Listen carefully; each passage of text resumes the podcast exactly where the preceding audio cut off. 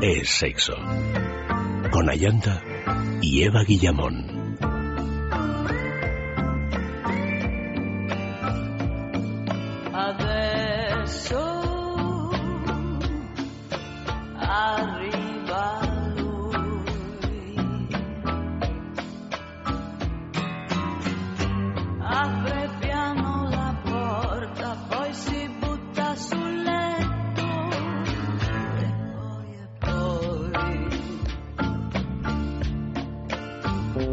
Muy buenas noches, queridos amigos. Bienvenidos a este Es Sexo de Salud, en el que vamos a hablar de los problemas sexuales derivados de tratamientos o de intervenciones oncológicas.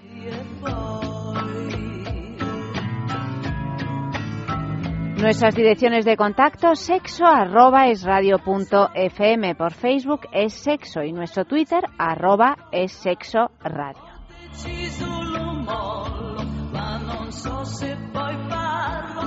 Y saludamos a Eva Guillamón, bienvenida. Muy buenas noches. Y al doctor Fernando Salas, que como todos los jueves nos acompaña. Muy buenas noches, Ayanta. Hola, Eva. Eh, Clea, encantado de estar en el programa a, estas horas de la noche donde las cosas se ponen un poquito más calientes. Se ponen un poquito más calientes y sobre todo en el sexo de salud aprendemos un montón de cosas que que nos vienen muy bien. Y lo que nos falta por aprender todavía. Todas esas dudas que ni siquiera nos atrevemos a, a expresar por lo que sea, por vergüenza, por miedo, por eh, supersticiones varias, pues aquí en el Sexo de Salud nos dedicamos a responder a todas ellas y hemos pensado que el tema de esta noche podía ser interesante porque muchas veces cuando nos ponemos malitos pensamos que, que bueno, que lo único que importa es la enfermedad y curarnos, lo cual evidentemente es una prioridad como es eh, natural, pero bueno, la vida continúa y además la vida tiene que seguir y no tenemos que dejar de lado pues una parte de nuestra existencia muy importante, puesto que nos produce mucho placer, que es la sexual, es nuestra vida sexual. Entonces, bueno, por eso queríamos hablar de, de este tema, porque sabemos que hay muchas personas pues que han enfermado de de algún eh, tumor eh, maligno y, y, dejan a un lado, dejan de practicar el sexo por muchísimas cuestiones. ¿Cuáles son los problemas que nos podemos, eh, a los que quizá nos, nos debamos de enfrentar en caso de, de, de sufrir un tumor? Eh, en primer lugar, eh, los diferentes estadios y etapas por las que pasa un enfermo diagnosticado de cáncer son diversas y pueden variar en el tiempo desde meses a años entre, en sucederse cada una de esas etapas. Por ejemplo, el hecho de que a alguien le, le digan su diagnóstico y le digan tienes cáncer de mama o tienes cáncer de próstata, ¿no? O tienes cáncer de colon, etcétera, eh, ya supone el inicio de la primera etapa, que es la etapa del duelo entre comillas, ¿no? me voy a morir, cómo irá a ser el tratamiento, qué va a pasar con mis hijos, eh, cómo va a afrontar económicamente la familia mi pérdida y un millón de cosas más que podríamos pasarnos toda la noche expresando los pensamientos que pasan por la persona que acaba de ser diagnosticada de cáncer. Luego después vienen los tratamientos. Los tratamientos eh, generalmente los más exitosos son los quirúrgicos, ¿no? O sea, aquel que aquel cáncer que se ha diagnosticado en etapa muy temprana y que eh, se hace la cirugía, la extirpación de una mama, por ejemplo, la extirpación de la próstata, por ejemplo, la extirpación de un segmento de colon, por ejemplo, que son los tres ejemplos que se me ha ocurrido dar porque son muy frecuentes. Em, estas extirpaciones o estas cirugías eh, lo que tratan de hacer es de quitar la mayor cantidad de tejido neoplásico maligno eh, del cuerpo humano. Muchas de ellas terminan siendo mutilantes, como bien sabemos, ¿no? Eh, la extirpación de una mama es una mutilación desde el punto de vista físico, estético y desde el punto de vista psicológico para una mujer joven sobre todo y en edad inclusive fértil y en edad eh, de actividad sexual más todavía. Entonces, em, eso supone, eh, una vez superada la primera etapa, que es la del duelo que dijimos, ¿no? Supongamos que esta persona cualquiera que sea, se ha llegado a, curar del cáncer, ¿no? Se le ha declarado curada o curado del cáncer y puede seguir su vida con normalidad. Entonces ahora recién vienen las otras preocupaciones, ¿no? ahora voy a continuar con mi vida. Claro, que es lo que decíamos ahora al ya, principio. Claro, ahora toca continuar con mi vida, pero como te, te repito ahora, Ayanta, es que eh, pueden ser meses o pueden ser años. Luego de la Lo que cirugía, se tarda en curarse. claro, ¿no? y en durar la primera etapa, ¿no? Y es diferente en cada persona también. El, el hecho de haber sido operado de un cáncer y luego, si ese cáncer ha sido un poquito más grande de, lo que esperábamos o no hayamos podido quitar toda la cantidad que se deseaba en el acto quirúrgico, viene la segunda etapa, que es la radiación o la quimioterapia, ¿no? La terapia radioactiva o la terapia o la quimioterapia por vía endovenosa. Entonces, cualquiera de las dos o las dos, porque hay pacientes que hay que darle las dos terapias, eh, devienen en una, en una suerte de, de, calvario, entre comillas, porque los efectos adversos de este tipo de terapia son muy gordos y la gente no lo tolera muy bien normalmente, ¿no? Porque son quimioterápicos, entonces van a matar células. Con lo cual, eh, las personas están, no están para nada, y menos aún para el sexo, ¿no? Eh, Porque además me imagino que la autoestima debe de caer en picada. eh, impresionante, claro, es impresionante, ¿no? Es, eh, y sobre todo los miedos que te, so- te sobrevienen ya de repente no solo por la persona misma, sino por su entorno familiar, ¿no? Eh, ¿Qué va a pasar cuando yo no esté? Y etcétera, etcétera. Esta cirugía que se hizo en primer término, esta quimioterapia y esta radioterapia que se hicieron en segundo término, o al unísono, eh, hacen que existan efectos adversos y colaterales también en otros órganos, inclusive en, la, en el deseo sexual. Con lo cual, eh, en esta etapa todavía no pensamos ni hablamos de sexo, salvo después, cuando ya ha sido declarado eh, sano o sana un, un- o una paciente.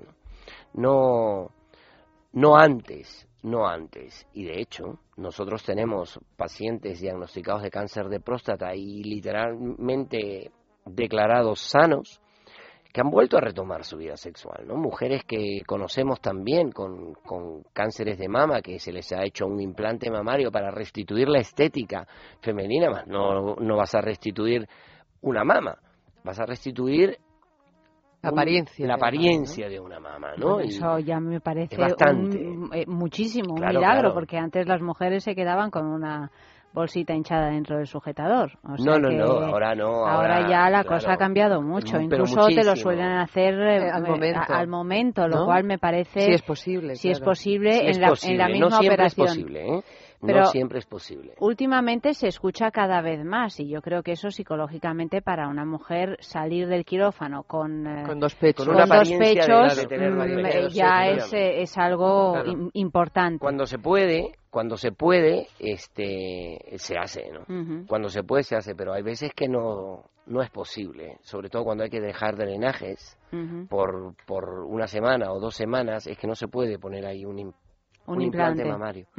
Pero hay casos que sí. De todas formas, sea que, que sí o sea que no se pueda dejar, en un segundo tiempo, en, en unos meses, sí que es factible, totalmente factible para casi el 100% de las mujeres que han, si- han sufrido una extirpación mamaria, o ambas, o ambas. Eh, con, con el cáncer de próstata sucede una cosa similar. Eh, no hay una mutilación propiamente dicha, pero sin embargo, cuando se hace una cirugía de próstata por cáncer, de lo que se trata es de extirpar también la mayor cantidad de células malignas posibles. Y si este cáncer es un cáncer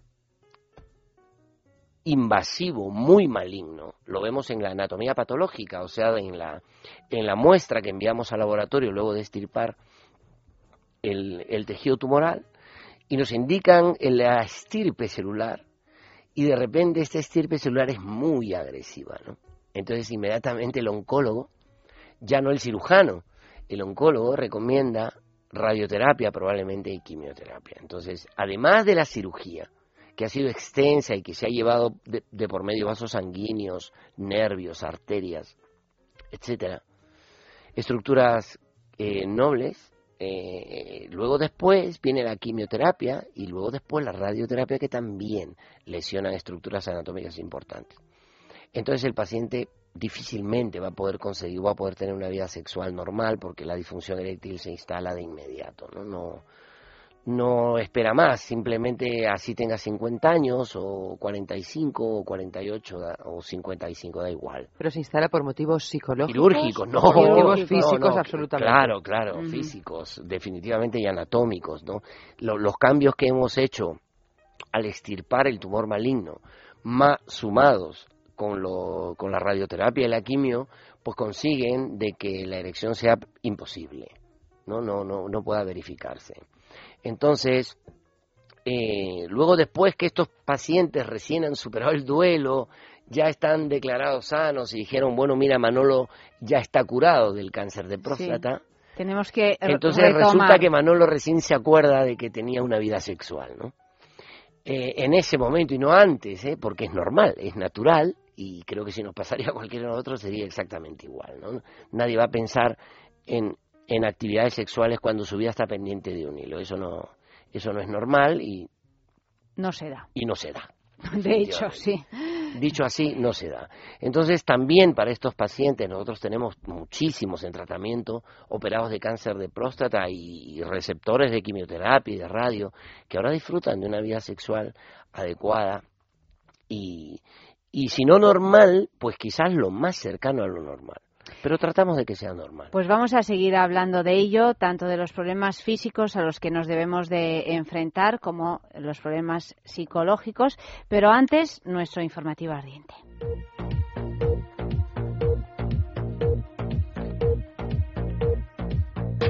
Estados Unidos rechaza un fármaco para la disfunción sexual femenina. La compañía farmacéutica Sprout ha informado este miércoles que no ha llegado a un acuerdo con la Agencia de Control de Alimentos y Medicamentos de Estados Unidos acerca del producto Flibanserin, una pastilla diaria que está prescrita para incrementar el deseo sexual de las mujeres y que actúa sobre las áreas del cerebro relacionadas con el apetito y el comportamiento. Es, de hecho, el primer fármaco que relaciona este problema sexual con el cerebro. Los expertos aseguran que el problema principal es es que la disfunción sexual en las mujeres es algo mucho más psicológico que físico, por lo que el médico que diagnostica este trastorno debe evaluar primero factores como las relaciones personales, los desarreglos hormonales, los síntomas depresivos y los cambios de comportamiento ocasionados por otros fármacos. La disfunción eréctil es muy fácil de medir, explica Kim Wallen de la Universidad de Emory. En cambio, la motivación es mucho más difícil. Sinceramente, no sabemos demasiado sobre esta como para poder manipularla y mucho menos medicarla. El fiscal pide cuatro años a un directivo de las GAE que se gastó 40.000 euros en prostitutas. La Fiscalía, la Fiscalía Anticorrupción pide cuatro años y diez meses de cárcel para el jefe de gabinete de Teddy Bautista en la SGAE, Pedro Farré López, por gastarse casi 40.000 euros en prostitutas con la visa oro de la entidad. El fiscal acusa a Farré de los delitos de apropiación indebida, por el que pide dos años y diez meses, y falsificación documental, otros dos años de cárcel y multa de 15.000 euros, además de la devolución de lo gastado. El fiscal José Miguel Alonso Carbajo detalla los gastos que Farré hizo entre noviembre de 2008 y mayo de 2009 en los locales Factory Air, Vive Madrid y El Private de Alcalá de Henares. Las fiestas eran generosas. Por ejemplo, en un único mes llegó a gastarse más de 8.000 euros en los clubes. En algunas fechas los gastos se disparaban. Véase, el 18 de marzo de 2009 celebró el día o la noche del padre puliéndose 2.000 euros. Becas en lugar de favores sexuales para reducir la infección por VIH. Un grupo de investigadores de la Universidad de Oxford, en el Reino Unido, ha identificado una estrategia capaz de reducir significativamente las nuevas infecciones por VIH en Sudáfrica. Mediante subsidios gubernamentales de manutención para niños, se consigue disminuir relaciones sexuales de riesgo en los menores de 18 años. La mitad de los nuevos casos en esta parte del mundo se encuentran en la población joven, de los nuevos casos de VIH. Esta población está entre los años entre 15 y 24 años, sobre todo las chicas, que tienen un riesgo tres veces mayor que los niños a la hora de contraer VIH. Una de las principales causas, lo que denominan sugar daddies, o lo que es lo mismo, un hombre mayor que a cambio de sexo ofrece comida, dinero o el pago de las cuotas escolares. Este riesgo disminuiría significativamente en aquellos hogares que recibieran subsidios gubernamentales de manutención para los niños, tal y como destacan estos investigadores de Oxford. Se trata de una especie de beca que el gobierno de Sudáfrica ofrece en la actualidad a 11 millones de, a 11 millones de niños menores de 18 años y con ella sus familias obtienen entre 35 y 96 dólares al mes como apoyo económico para su manutención y suficiente para no necesitar aceptar favores sexuales.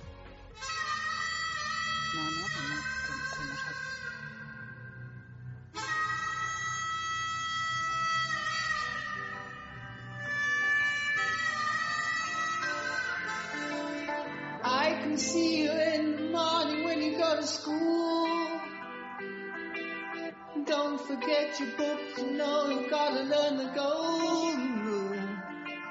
The teacher tells you stop your playing, get on with your work. And be like Johnny Too Good. Don't you know he never shirks? He's coming along.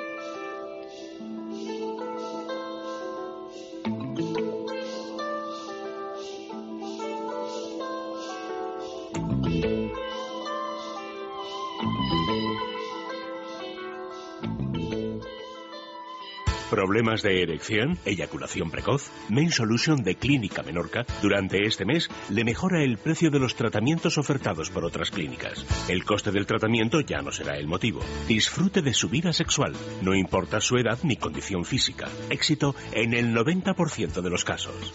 Pida cita en el 91 328 0603 los 7 días de la semana o visite mainsolution.es 91 328 0603. Piensa en el placer, En el tuyo. en el nuestro, Piensa en el poder de los sentidos. en sentir al máximo. Contigo. Piensa en algo discreto, muy suave, muy íntimo. En algo bello y muy excitante. Y ahora no pienses, siéntelo. Siéntelo. Objetos de placer exquisito. Bailelo. Intimina, la primera marca dedicada exclusivamente al cuidado íntimo femenino en cada una de las etapas de nuestra vida, quiere cuidarnos en uno de nuestros momentos más delicados, la menstruación. Con su copa menstrual Lily Cap ofrece la mejor alternativa a los tampones y compresas. Sin alergias, sin irritación y sin sequedad, Intimina te proporciona gracias a Lily Cap todo lo que necesitas para un periodo cómodo, seguridad e higiene. Prepárate para experimentar un antes y un después en tu menstruación. Lily Cap, ¿te apuntas al cambio? ¿No eres capaz de dormir? ¿Te levantas todos los días cansado? Dormax es un complemento alimenticio natural que combate el insomnio desde su causa, eficaz contra el estrés y la ansiedad. Dormax es nuestro mejor aliado para conseguir el descanso que todos nos merecemos y necesitamos, porque hablar de un sueño de calidad es hablar de Dormax. Dormax, de Laboratorios Acta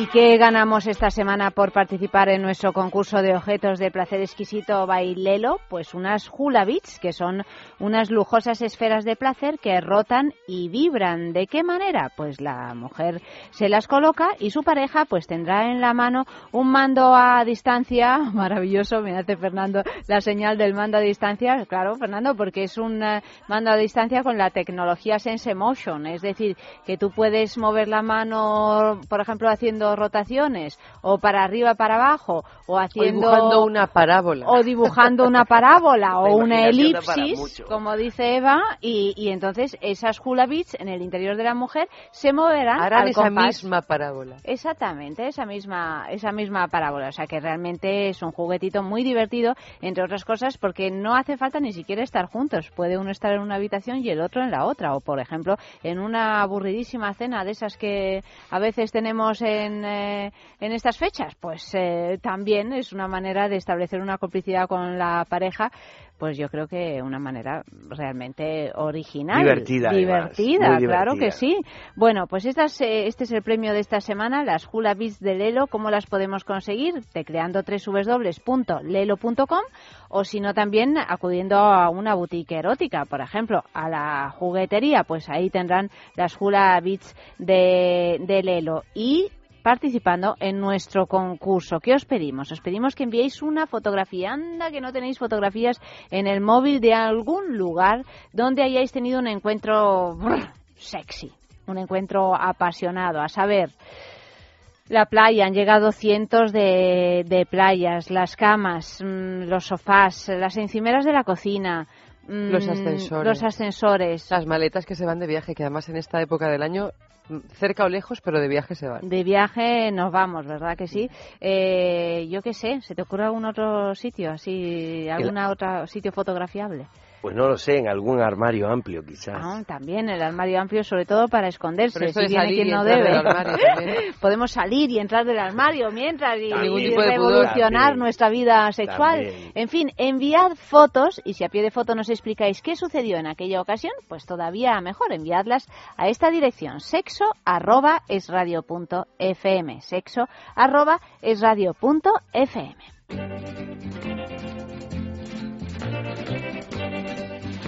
Y nosotros seguimos hablando con el doctor eh, Fernando Salas de Men Solution, pues sobre los eh, problemas a los que se deben de enfrentar aquellas personas que hayan tenido algún tumor maligno y algún tratamiento pues de este tipo. Mm, os recordamos que para resolver estos problemas, pues eh, lo ideal es acudir a Men Solution de la clínica Menorca porque además pues el coste del tratamiento no va a ser el motivo para que no podáis disfrutar de vuestra vida sexual, puesto que durante este mes os mejora el precio de los tratamientos ofertados por otras clínicas, o sea que no importa ni tu edad ni la condición física, porque el éxito está asegurado en el 90% de los casos. ¿Dónde puedes llamar a este teléfono? Al 91 91, perdón, 328 0603 91 328 0603 o visitando mensolution.es los siete días de la semana. Y como nos decía el doctor, pues en Men Solution se encuentra a diario con problemas de este tipo, por lo tanto, pues es la persona ideal para que nos pueda recomendar cómo podemos ir abordándolos. Vamos a, centrarnos en sexo, si te parece, porque me imagino que las situaciones son diferentes, ¿no? Por ejemplo, si hablamos de una mujer, de una mujer que ha tenido un cáncer de mama, eh, que a lo mejor, pues eso, pues le han quitado un pecho, o le han quitado dos, aunque se lo hayan reconstruido, o incluso le hayan podido quitar el útero, porque ese es otro, otro, otra posibilidad dentro de estos, de estos cánceres. Físicamente, no desde el punto de vista psicológico, físicamente, ¿con qué se puede encontrar esa, esa mujer a la hora de reanudar, con qué problemas se puede encontrar a la, a la hora de reanudar su vida sexual? Eh, principalmente los cánceres más comunes en, en la mujer y con los que hay mayor problema es el cáncer de mama y el, efectivamente el cáncer de útero o de ovario.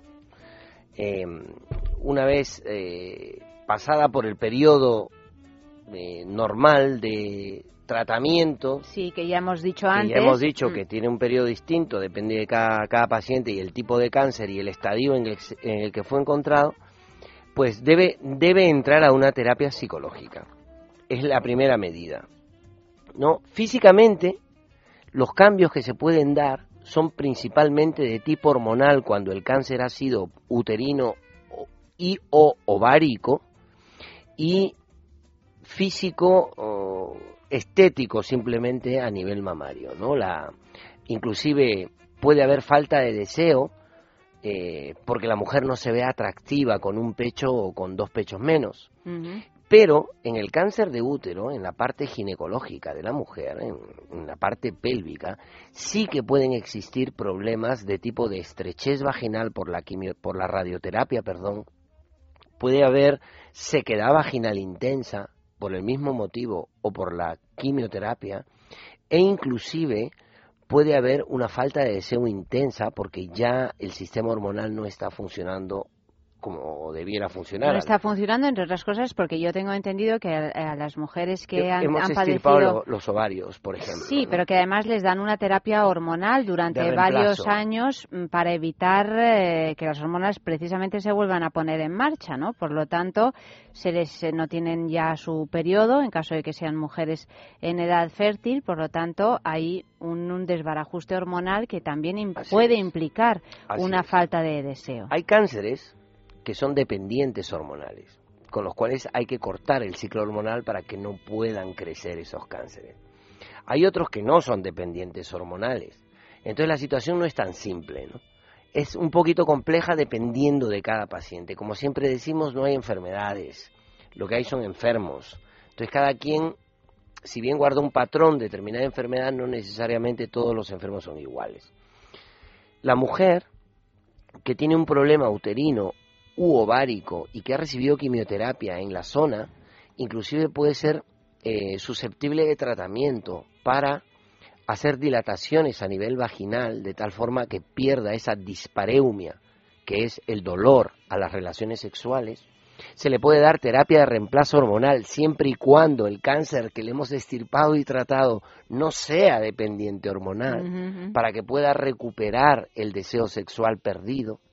Se debe dar una terapia psicológica también para que se sienta aceptada tal y como está ahora, ¿no? Porque esa parte de la autoestima y, y, y el pensar que la pareja nos va a ver poco atractivos o va a sentir cierta repulsión al tener contacto físico con nosotros por haber sido mutilados, tiene que resolverse. Si eso no está resuelto, poco o nada puede hacer la, la medicación hormonal, poco o nada pueden hacer las dilataciones vaginales, poco o nada pueden hacer los fármacos intracavitarios en un paciente operado de cáncer de testículo, por ejemplo, ¿no? que se ve eh, mutilado en su, en su virilidad.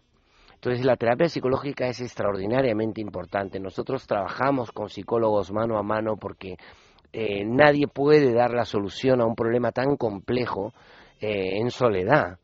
¿No? Nadie es tan sabio, tan profesional como para poder manejar todas las posibilidades terapéuticas que hay, e inclusive algunas se te escapan de las manos. Entonces, eh, hay que trabajarlo de manera multidisciplinaria, ¿no? Yo he La- escuchado muchas quejas, Fernando, de Sí. mujeres cercanas que han eh, sufrido y de hombres que han sufrido este tipo de, de enfermedad, que una vez que efectivamente se supera la enfermedad, lo cual ya hemos dicho que es lo más importante, los médicos ya abandonan eh, todas las secuelas.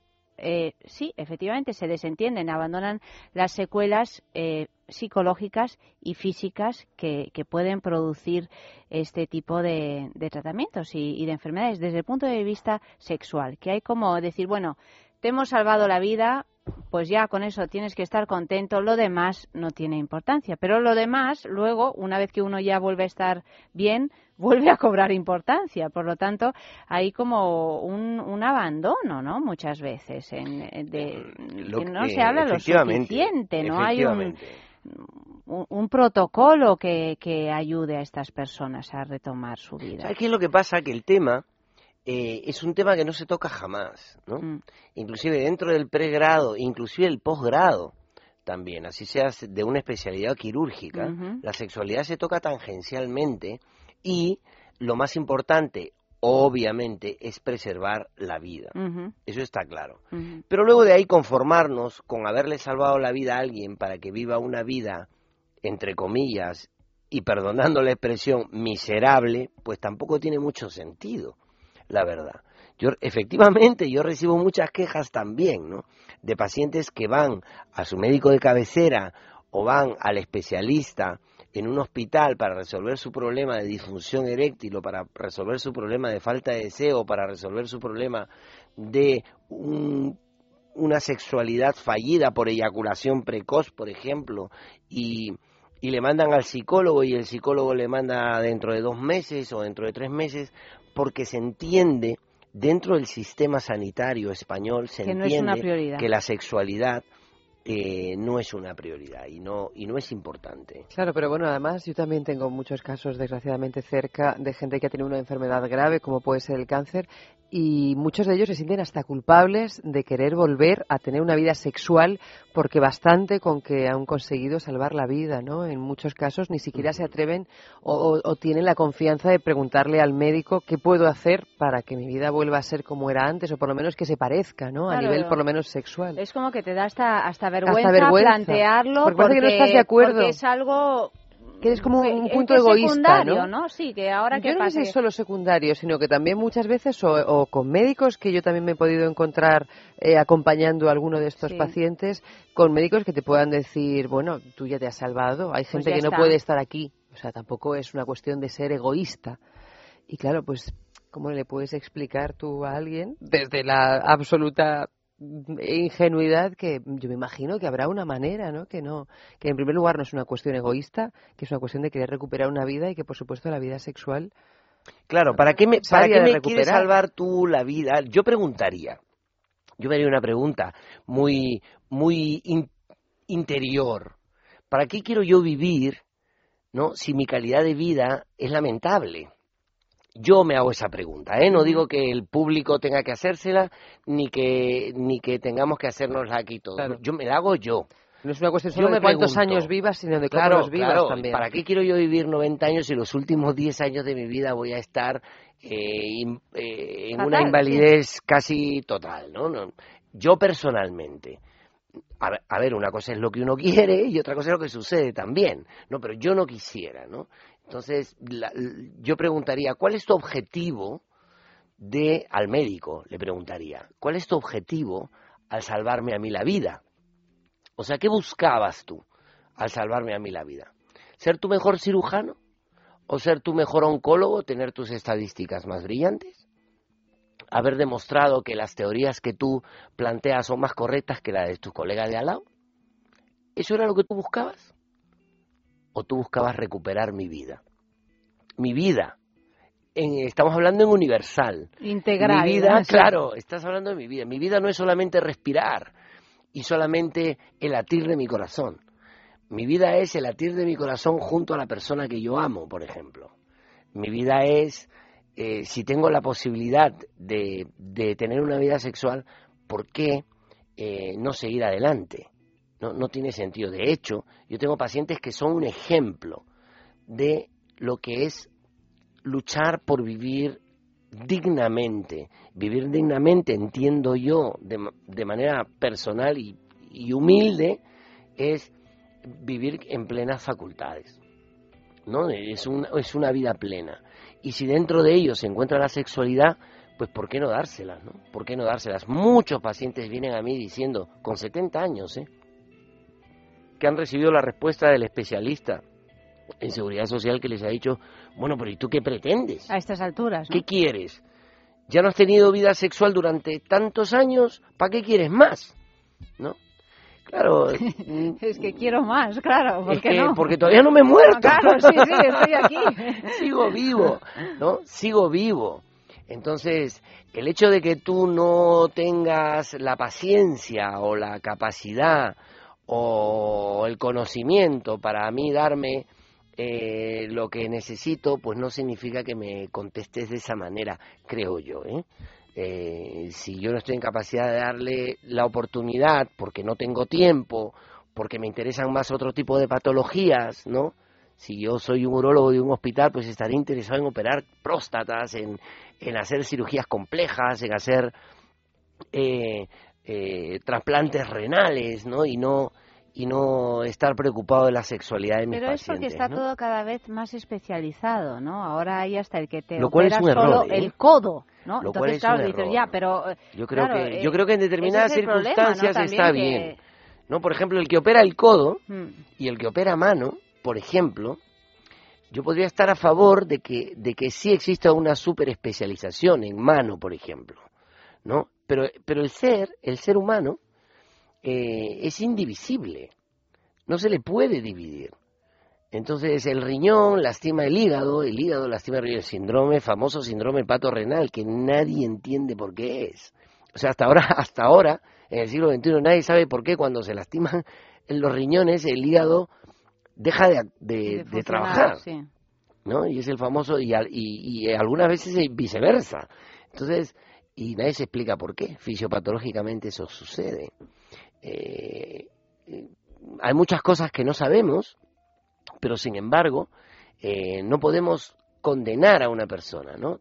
Habrá otro, otra especialista que sí pueda ayudarte en lo que tú necesitas, ¿no? Pero no condenarte y ponerte un, un estigma en el pecho que diga, mira, tú ya te salvaste del cáncer. Sobre todo cuando hay muchas cosas que se pueden resolver de una manera no tan difícil, digo yo. o sea, que- Efectivamente, que es que- no, no, los tratamientos que son muy, muy son muy sencillos, hay que tener sencillos, un o poco sea, de disciplina. Hay que tener disciplina Y y, y también un poco de cultura y saber Claro. que se pueden resolver, ¿no? Y, y, bueno, para eso está Men Solution. Repetimos el teléfono 91 328 0603 91 328 0603 o visitando mensolution.es los siete días de la semana, pues ahí vais a tener todo el asesoramiento necesario para recuperar vuestra vida sexual. Un sexo en la calle. Fernando, hemos preguntado lo siguiente a personas que han padecido esta enfermedad. ¿Crees que el hecho de haber padecido un cáncer afecta al deseo sexual?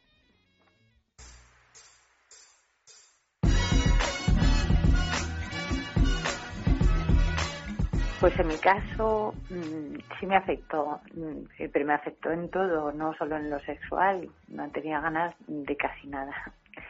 Y bueno, aparte de todo esto, pues eh, no estás en tu mejor momento físico. La pérdida de cabello y bueno, el tener la piel seca, estar mm, pálida, delgadísima, no te consideras eh, pues una persona deseable y pierdes seguridad. El, el hecho de haberlo tenido, no, pero la enfermedad en sí, el- los medicamentos, hace que uno está cansado y pues se le van las ganas simplemente. En mi caso, desde luego que afectó a mi vida sexual. No es que deje de ser una prioridad, tampoco creo que sea algo consciente. Estás tan metida en tu mundo que simplemente no lo sientes, no lo, no lo deseas. Los tratamientos de quimioterapia pues eh, son, son duros, son largos, no te sientes bien. eh, eh, bastante tienes que concentrarte en salir adelante, en, en- en- en- sobrevivir. Sí, claro que afecta. Cuando vives una situación así, tu vida cambia. No es solo una cuestión psicológica, también es física. Estaba muy cansado, no tenía fuerzas y no, no, no te sientes capaz.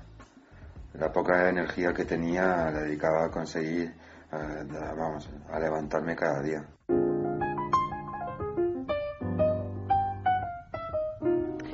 Pues estos son los testimonios que hemos recogido y bueno, vienen a confirmar un poquito lo que lo que estabas diciendo tú, Fernando. Bueno, claro que en los momentos donde la supervivencia está en tela de juicio, no hay nada que se le ponga por delante. Ni, y algo como el sexo, por supuesto, nada, claro. Absolutamente. Em, eh, cuando el Centro Clínico Menorca tuvo el- la visión de, de, de hacer actividades de tipo filantrópica y quiso hacer una fundación, eh, se decidió de que, de que las ayudas permanentes iban a ir al, al, a la Sociedad Española de Lucha contra el Cáncer y principalmente contra el cáncer de mama.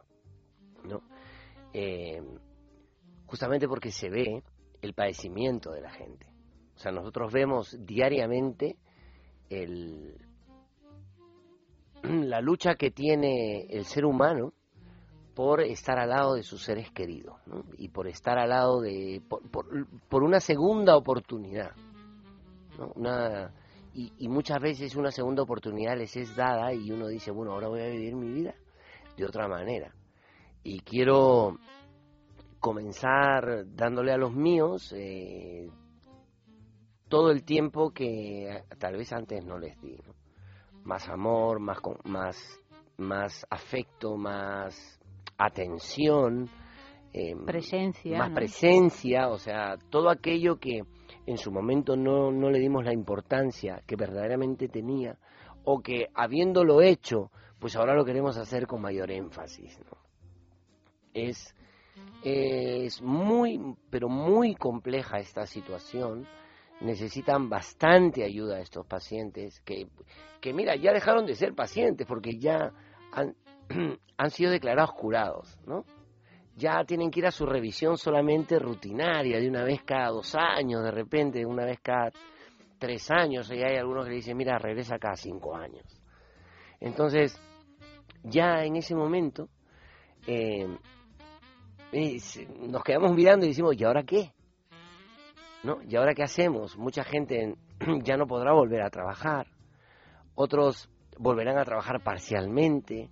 O sea, se suceden una serie de hechos donde la vida ha cambiado diametralmente de lo que era antes del diagnóstico del cáncer.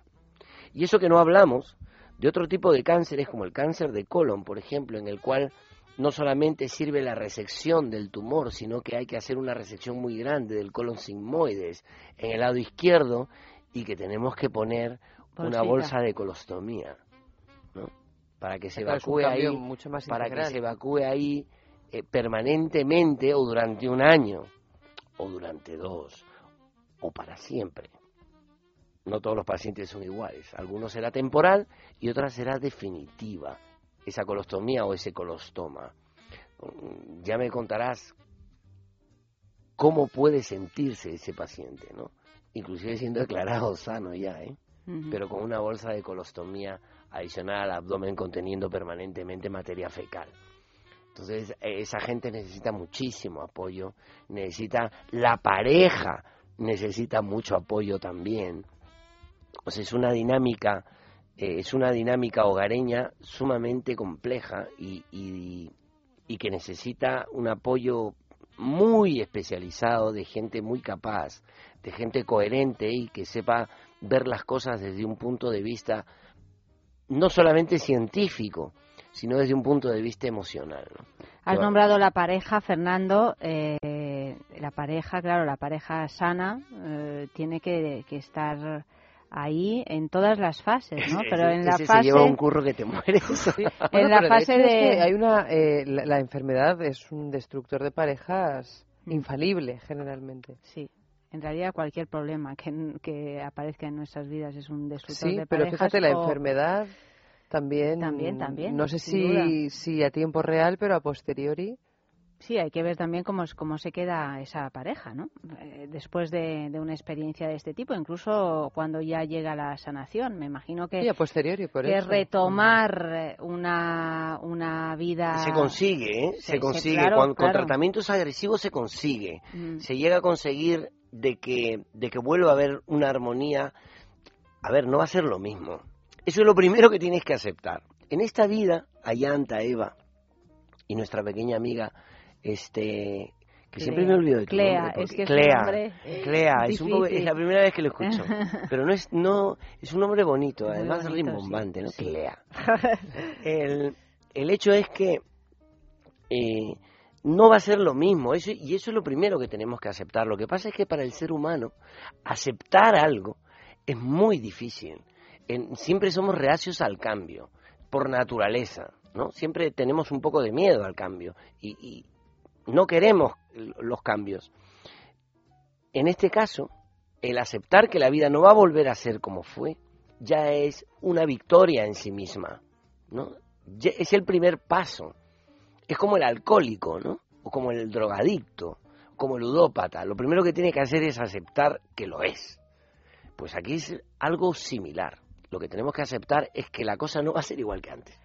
Sí, pero Eso muchas claro. veces, y no es por dar eh, por fuerza un mensaje optimista, muchas veces yo también he notado un poco lo que tú decías antes, ¿no? Que también se aprenden cosas que son capitales y se aprenden a, a gente cambia, disfrutar cambia de mentalidad. de cosas que a- a- antes a lo mejor pues ni siquiera uno se da cuenta de las pequeñas cosas que estamos rodeados de pequeñas cosas y uno aprende a, a disfrutarlas y a valorar muchísimo todo. ¿no? Efectivamente. O sea que también puede ser un cambio de, pers- de perspectiva interesante, que no que ese cambio no tiene que, por qué ser necesariamente a peor, es un cambio. Sí, sí, efectivamente. Yo, yo, a ver, si yo te contara todo lo que, lo que yo creo de, de ese tipo de, de, de experiencias vitales, pues nos pasaríamos toda la noche, ¿no? Yo creo que siempre, siempre la vida te está hablando, ¿no? Siempre la existencia te está diciendo cosas.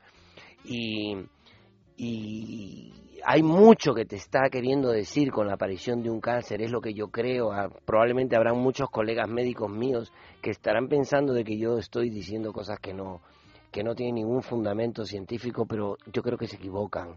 Fundamento científico hay muchísimo ahora, ¿no? Muchísimo, donde los pensamientos y las emociones son capaces de generar una serie de cambios a nivel humoral. Y cuando digo humoral no me refiero al humor, Físico. me refiero a, a los las diferentes secreciones que tenemos en nuestro organismo, ¿no? a los diferentes jugos, a los diferentes agentes bioquímicos que les cambia la alcalinidad, el pH, eh, la concentración y con eso gen- van generando una serie de cambios, así como el humo del tabaco va generando cambios a nivel del epitelio bronquial y puede terminar generando un adenocarcinoma bronquial. eh, igual, ¿no? Una serie de cambios humorales permanentemente en determinadas partes del cuerpo puede terminar condicionando la aparición de un cáncer. Y no soy yo el primero que lo dice, ni seré el último, ¿no? Cada vez hay evidencias más claras de que el cáncer es una forma endógena de padecimiento emocional, eh, propiamente dicho. Sin embargo, como eso sigue en controversia, pues no le demos más vueltas. Lo que sí puedo decir es que he visto casos de curación también de cáncer, habiendo adoptado conductas eh, no necesariamente médicas ni quimioterápicas, ¿eh? por si acaso, también los he visto. Lo que pasa es que no se pueden documentar adecuadamente porque no son objetos, no, como no es lo más frecuente, ¿no? Entonces no es estadísticamente significativo. Eh, volviendo al tema del, retomar la vida después de haber sufrido un cáncer, eh, tengo que decirles que un 30% de nuestros pacientes a nivel universal, estoy hablando del universo en Men Solution, donde tratamos las enfermedades de, disfunción sexual, eh, vienen con un bagaje oncológico, o sea que han tenido cáncer, ¿no? Un 30%. Y, y la gente rehace su vida. Y si hay algo que decir y un mensaje que dejar, sería de que optemos por aceptar esta nueva realidad, optemos por corregir lo corregible, por estetizar lo estetizable, por acercarme a quien tenga que acercarme, buscar la ayuda de, de quien tenga que buscar y, y seguir adelante. Porque como, como decía hace un momento, yo creo que la vida nos va hablando diariamente. Y si yo tengo la- una nueva oportunidad ahora, es para aprovecharla, ¿no? Es para aprovechar la plenitud y, y saber que desde que nacemos tenemos los días contados. O sea, lo único seguro... Vamos a aprovecharlos. Eso es. Vamos a aprovecharlos, claro que sí. Bueno, ahí anda, vamos a aprovecharlos. Vamos ahora a mismo. aprovecharnos, por ejemplo, yéndonos a pasar un fin de semana en el balneario de la Ermida, que es una manera que- de. Te juro de que me quiero disfrutar. ganar ese premio. Pues claro que sí, Fernando. Es una, es una manera de disfrutar y de, y de cuidar nuestro cuerpo y nuestro corazón y ese, ese ser integral que somos, pues yéndonos al balneario de la Ermida, que está en, en los picos de Europa en el desfiladero de la Ermida y tenemos eh, nuestro nuestro concurso que podéis participar con un mensaje todos los que los que participéis pues cada 15 días en esta mañana de Federico entre las 11 y las 12 de la mañana diremos el ganador pues del mensaje que más nos guste. El balneario de la Ermida podéis ver como este creando www.balneariolahermida.com y ya os decimos nosotros que es una maravilla absoluta. Vais a poder disfrutar de un circuito termal divino y además muy divertido, de unas instalaciones estupendas, de unos masajes para chuparse los dedos, porque son así masajes como de chocolate con nata, vinoterapia, eh, aloe vera, mmm, que más hay cerezas, eh, bueno, hay de todo, un Vino, menú, sí, sí, de todo. un menú con todo y además, a propósito de menús, un menú de gustación en el restaurante también exquisito. O sea que www.balneariolahermida.com. Oh, back, baby. Oh, mama, please don't go.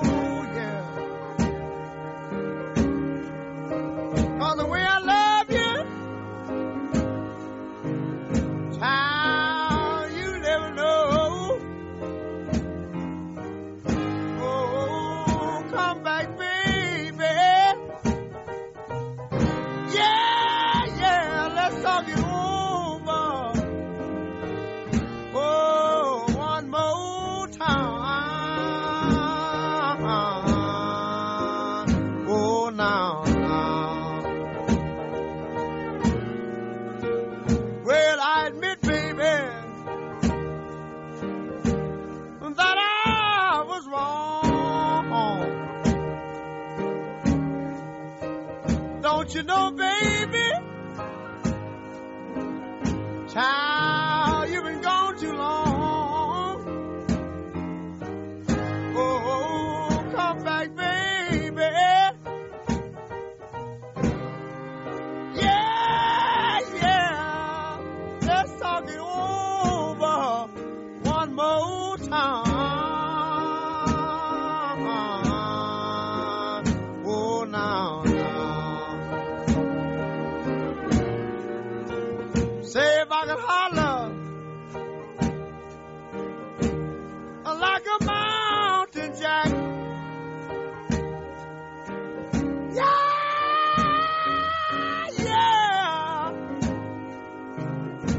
people I call my baby back.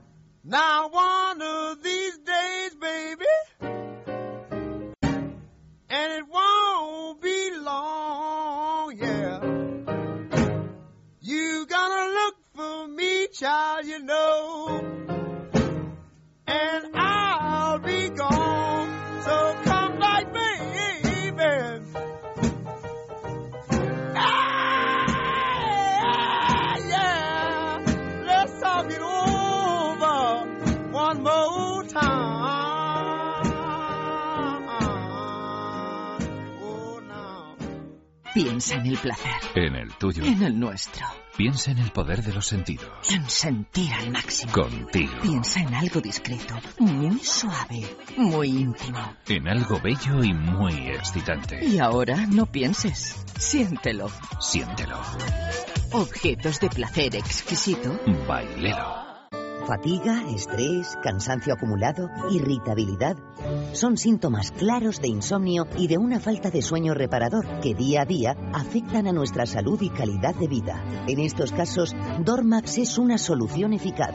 Dormax es un complemento alimenticio natural único que nos ayuda a neutralizar las causas que nos impiden dormir, asegurándonos un descanso de calidad y verdaderamente reparador. Dormax, de Laboratorio Sacta Pharma.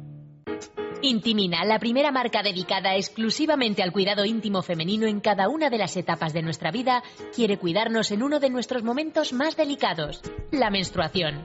Con su copa menstrual Lily Cap ofrece la mejor alternativa a los tampones y compresas. Sin alergias, sin irritación y sin sequedad, Intimina te proporciona gracias a Lily Cap todo lo que necesitas para un periodo cómodo, seguridad e higiene. Prepárate para experimentar un antes y un después en tu menstruación. Lily Cap. ¿Te apuntas al cambio?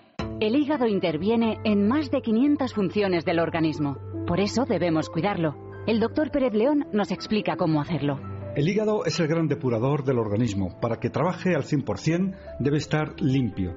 La forma más natural de conseguirlo es con Depur Plus, un preparado a base de plantas que nos ayuda a eliminar las toxinas del hígado. Depur Plus, de laboratorios. En farmacias, herbolarios y para farmaciamundonatural.es.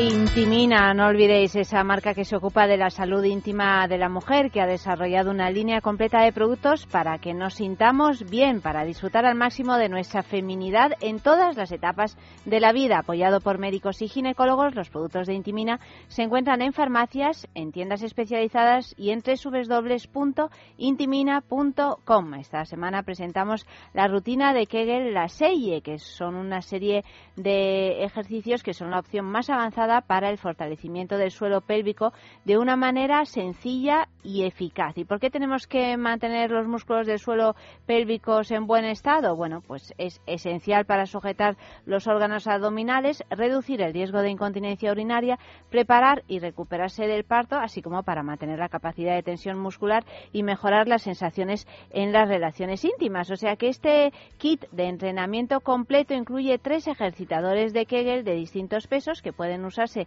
individualmente o combinados para fortalecer y tonificar progresivamente y de manera efectiva el suelo pélvico. Todo esto gracias a Intimina.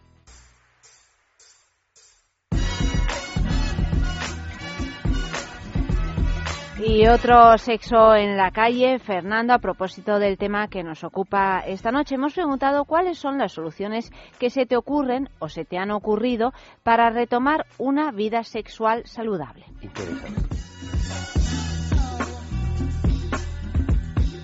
Reactivarse yo creo que no es muy distinto a otras épocas que pasamos también muy asexuadas, porque para mí el sexo es algo cíclico, entonces yo creo que las fórmulas las de siempre, que es practicar sexo en, compañía y sola, eh, leer mucho sobre sexo, le- eh, ver imágenes de sexo y bueno, así poco a poco, mientras el pelo va saliendo, va creciendo, vuelve el deseo. Se trata de salir de la depresión que te causa la enfermedad y el tratamiento.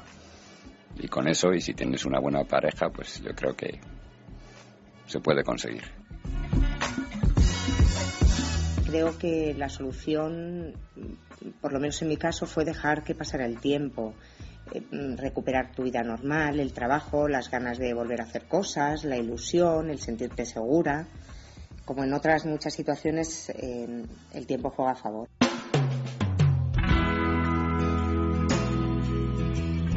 Y nadie nos dice ir a visitar a un médico especializado en salud sexual. Todavía no. na- nadie, no, nadie, no, no. nadie te lo dice eh, por dos motivos. El primero puede ser de que eh, no hayan necesitado, ¿no? Dependiendo del tipo de cáncer que hayan tenido, ¿no? Un cáncer pulmonar, por ejemplo, eh, o un cáncer de piel, por ejemplo, eh, poco o nada tienen que ver con, con la sexualidad propiamente dicha, con la función sexual propiamente dicha, ¿no? Un cáncer de mama eh, prácticamente puede no alterar la función sexual, salvo el aspecto psicológico de aquel, pero nada más. Y eh, la primera entrevistada, ella, ella sí dijo algo, el tiempo juega a favor de nosotros, ¿no? Cuando comienza a crecer el pelo, como que te comienza a despertar el, el deseo sexual nuevamente. Eh, te ves más atractiva, te ves más eh, deseable y comienza a reactivar. Pero bueno, hay algunos otros cánceres que, que no, ¿no? Como el cáncer de ovario, como el que hablamos anteriormente, o el cáncer de útero, que ha recibido quimioterapia y radio, o el cáncer de próstata, que, o estos cánceres de colon, por ejemplo, Sí. de los que hemos hablado. Entonces, al, al parecer, ninguno de nuestros entrevistados ha padecido ese tipo de cáncer. Y si lo ha, y si lo ha sido, pues ha tenido la suerte y la fortuna de que no le haya afectado eh, directamente al área genital y, y, y si ha- y si le ha afectado directamente ha tenido la inmensa suerte de no necesitar asistencia especializada. Pero el, el hecho es de que la gran mayoría lo requiere, ¿no? La gran mayoría necesita de, de re- eh, entrenamiento psicológico y o tratamiento ya farmacológico o médico para retomar una vida sexual. También es muy interesante lo que decía la primera de las entrevistadas cuando decía que, que, hay que hay que practicarlo. Tal vez al principio pues no te apetezca mucho, pero hay que practicarlo si no tienes algún tipo de disfunción que necesita ayuda eh, médica especializada, pues hay que practicarlo con mucha fe también, me imagino. Efectivamente, efectivamente, el Para órgano volver a crear poderoso- una serie de rutinas. Claro. de en todo deseo caso, ah, claro, o sea, hay que ponerse a ello, porque si no nos ponemos a ello, aunque nos dé pereza en un principio, aunque sea una parte que hayamos acallado, ¿no? Si no nos ponemos a ello, menos se hace, menos apetece. Efectivamente, ahora el, eh, muchos muchos hombres que yo conozco y tengo muchos pacientes con, con sus mujeres con cáncer de mama, ¿eh? con cáncer de, de mama, claro, ellas no son mis pacientes, mis pacientes son estos estos eh, hombres que, que en el transcurso de la vida han hecho una, una disfunción eréctil porque les tocaba hacerla, no no porque la mujer haya sufrido cáncer, ojo, ¿eh? sino porque les tocaba hacerla. A ver, los hay, aquellos que también se les hace muy difícil tener una actividad sexual viendo a su mujer eh, mutilada, ¿no? También me imagino que por el miedo a hacerle daño, ¿no? Porque yo es- en- Eh, al principio, claro, al principio, claro. y durante el Claro que sí. tratamiento, incluso tal vez después se, se acaba tatuando ese, ese temor de que tu pareja es de cristal y que incluso le puede llegar a hacer daño. Te lo digo porque en muchísimos foros de gente contra eh, de, de personas que tienen cáncer es una pregunta que se repite de manera habitual. ¿El sexo durante el tratamiento del cáncer puede puede Lastimar, perjudicar, claro. puede hacer daño, puede? Me imagino que no son preguntas que solo plantean las personas que sufren o padecen el cáncer, sino también sus parejas, ¿no? No, Yo creo que, yo creo que el, el- no sé quién padece más, la verdad, ¿no? El- la- eh, está claro que físicamente padece el paciente, pero la pareja sufre un golpe emocional impresionante, creo yo, ¿no? Porque sin ser eh, él o ella quien está padeciendo el cáncer, en muchas ocasiones Están están estoy seguro de que ellos dirían, "Pref- preferiría ser yo el que estuviera en ese lugar, ¿no? Eh, viéndolo del otro lado, el sufrimiento es intenso, ¿no? El ver a, a, a tu compañero de vida eh, pasando por esta situación y no solamente eso, ¿no? Sino teniendo que adecuar tu vida laboral y teniendo que atender a tus hijos y teniendo que atender a tu pareja, además, el mundo se te viene encima, ¿no? Se to- completamente, completamente. Eh, no es tan sencillo, ¿no? Inclusive en estos en estas en estas personas que son familiares, el deseo sexual se anula por completo también, ¿no?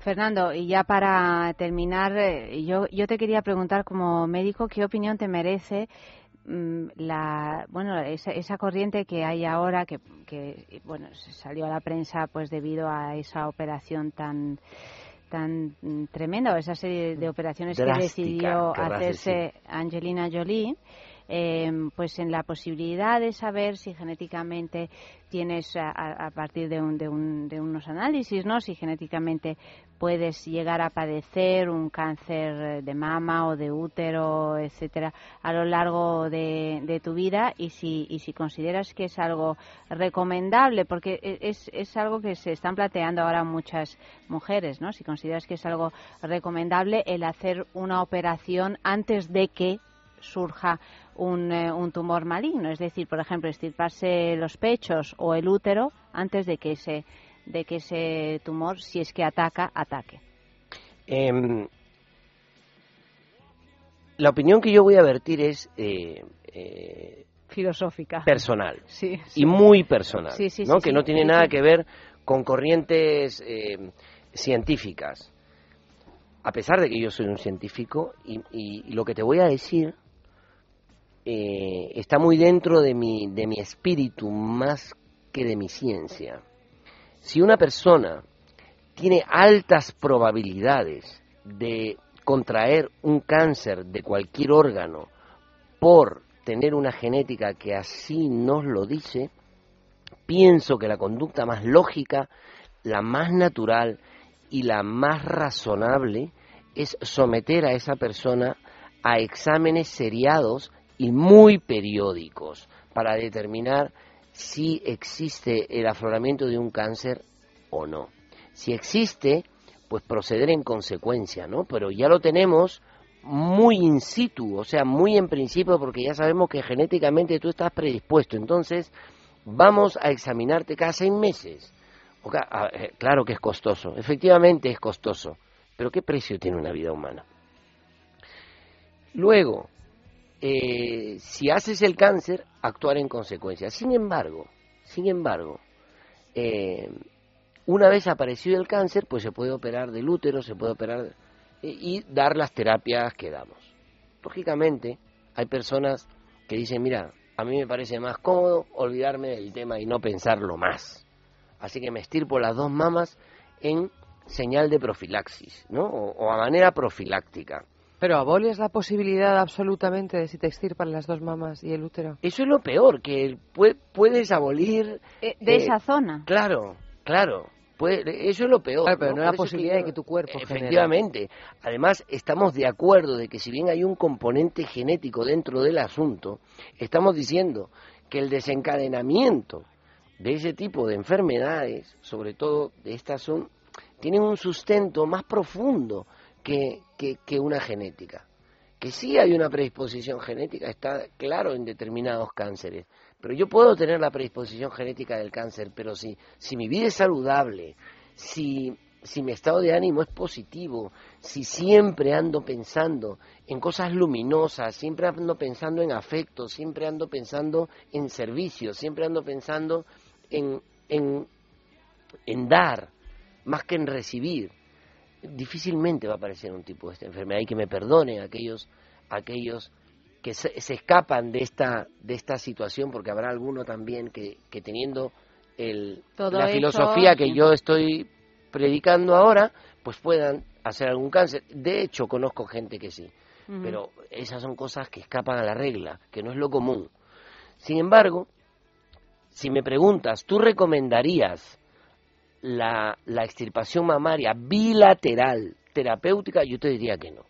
La castración terapéutica, vale decir, quitar los, los ovarios y quitar el útero, yo te diría que no.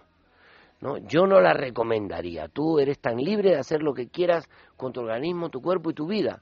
Pero si tú vienes y me preguntas mi opinión, yo te diría que no. ¿no? Que habría que hacer lo primero que hemos dicho, que es exámenes seriados. Muy bien, Fernando, muchísimas gracias por todos tus eh, consejos. Yo creo que las cosas eh, nos quedan, como siempre, un poquito más claras y eso es el principio para sanarse. Tener eh, las ideas un poco, un poco más claras y también pues las podemos tener ya definitivamente claras llamando a este teléfono al 91 328 0603 91 328 0603 Main Solution de Clínica Menorca. Ahí podréis resolver todos vuestros problemas sexuales. Fernando, buenas noches. Muchas gracias por habernos acompañado hasta aquí. Encantado. Un beso a ambas. Adiós, chicas. Y nosotras, pues seguimos.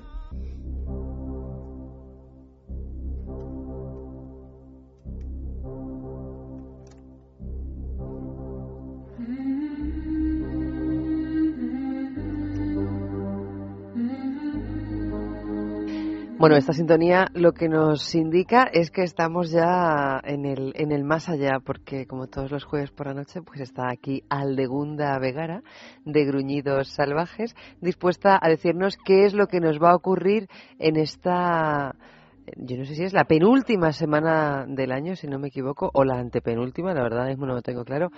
Pero además es una semana muy especial porque el martes fue luna llena. Muy buenas noches, Alde. Hola, buenas noches, Eva. ¿Qué tal?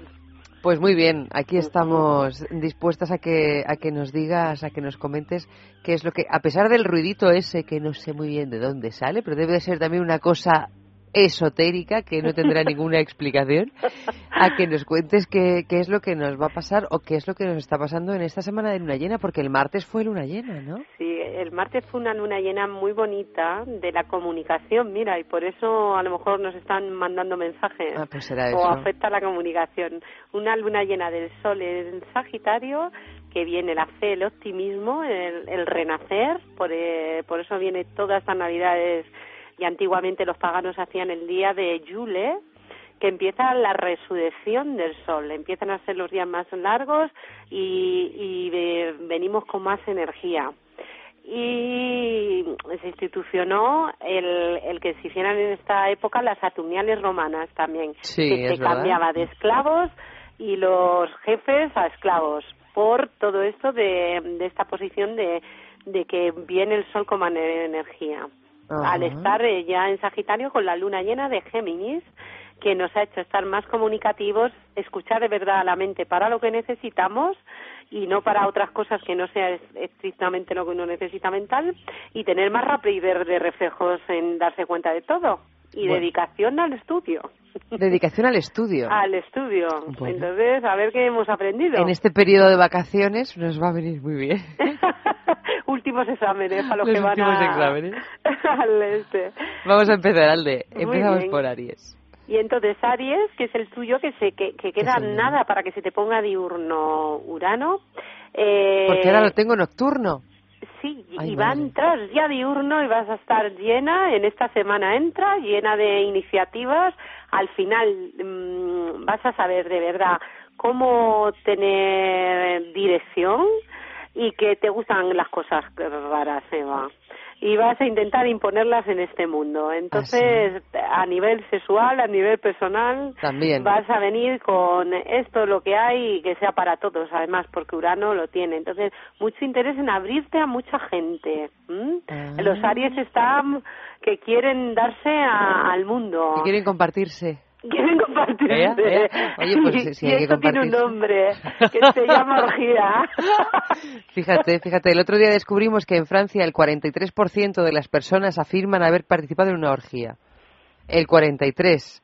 Así que bueno, no sé yo a Claro, lo es que mejor... como se necesita mucha gente. ¿eh? Claro. Pues nada, mi misión el año que viene va a ser a- aumentar el tanto por ciento de personas en España que hayan participado en una orgía. Y así me voy a ir con la caravana del amor allá donde me necesiten. Mira, yo sé que es la iniciativa de Aries. Esa es la iniciativa de Aries. ¿Y la de Tauro cuál quiero es? dar otra cosa, Ay, por porque favor, como vienen dime, dime. estas fiestas Sí, tan sí.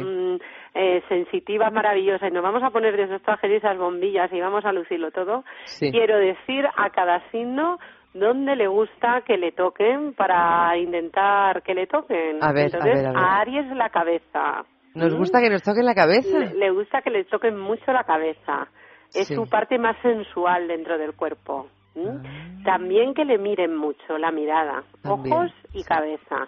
Ojos y cabeza. O sea, a Aries, para conquistarlo, hay Que- que mirarle sí. mucho a los ojos y tocarle mucho la cabeza. Sí, dentro de la orgía por la cabeza y no digo dónde. Hay que empezar por la cabeza y no por los pies. Sí. A ver, Tauro. Pues pasamos a Tauro, que a este, su parte más sensual y donde más le gusta que le toquen y le acaricien y donde te lo puedes ir conquistando como que te toco y no quiero es todo el cuello y también, claro, ya si llegas boca y lengua, pero si no, en el cuello Con el cuello nos directamente. basta. Ah, muy bien, muy bien. Eh, y cuando ya tenga, ya lo hayas conseguido, pues embelesarte en esa zona. Y y estos están de muy bien porque va a empezar Capricornio, ya hay varios planetas en Capricornio y le llega un trígono, con lo cual se están haciendo más intensos. Sí. Ya no solo eh, hay un Plutón en Capricornio, va a entrar Mercu- eh, Mercurio y el Sol en nada durante esta semana Entonces eh, hacen que tengan más intensidad pasional y que se den cuenta que no solo les gusta el, el, el follar sino o el hacer coito sino también la conversación y, y la ligazón con ello. Bueno, eso está muy bien, está muy bien. Porque aquí en este programa defendemos que el sexo no es solo el coito. Ah, pues mira, estos están, eh, pues mira, estos sí que son los reyes de los coitos. Ah, sí, los tauros los reyes Ahora van a- hacia otro camino. Está muy bien, reciclarse morir. Sí, sí, sí, ¿Y a sí. Géminis qué le pasa? Pues Géminis con la luna ha estado de lo más contento y va a seguir porque todavía quedan dos- eh, un día más de la luna en Géminis. Eh, alegre, divertido, le ha, le ha estimulado, le ha abierto un mundo de fantasías que quiere llevar al consciente. Entonces va a intentar todo lo que le ha venido comunicado por ese nivel de comunicación, hacerlo consciente y, conseguir mm, llevarlo a cabo. Eh, dentro de ello tiene mucho que ver con los hermanos, con los hermanos, primos, vecinos, todo lo que tiene más cercanos a lo que quiere pillar mano, o sea, como a, amistades de cercanía, todo lo que tiene cerquita, ¿m? porque además Géminis rige las manitas, Ah. los brazos y las manos, entonces es donde más le gusta que le toquen y donde a él más le gusta meter mano, este Géminis. Bueno, bueno, bueno, pues ya, ya lo sabemos. ¿Y a los cáncer? Los cáncer, que su parte más sensual es el pecho, tanto en hombres y mujeres, y donde más le gusta que le toquen, y, y suelen tener un pecho muy bonito, eh, siguen exaltadísimos. Yo es que este signo le veo que, que, se, que está teniendo mm, demasiado eh, bueno, demasiado, si es necesario, como que le están perturbando mucho, porque tiene Lili, sigue siendo la diosa de todo lo que me dio rabia y quiero conseguir, a nivel sexual también todo lo que rechacé y no me atreví, todo lo que me inhibieron, y quiere sacarlo como sea. Y es que sigue teniendo enfrente a Plutón, con lo cual está a favor de, de sacarlo. Entonces este está muy, muy transgresor y haciendo cosas que él mismo no pensaría que podía llegar a hacer. Bueno, ya le tocaba también que hiciera cositas a cáncer, ¿eh? Que yo Sí. los veía así un poco parados. Sí, estaban en la luna de Sigüenza, pues ahora están muy activos. Estos Bueno, están muy activos y permitiéndose cosas que nunca creerías.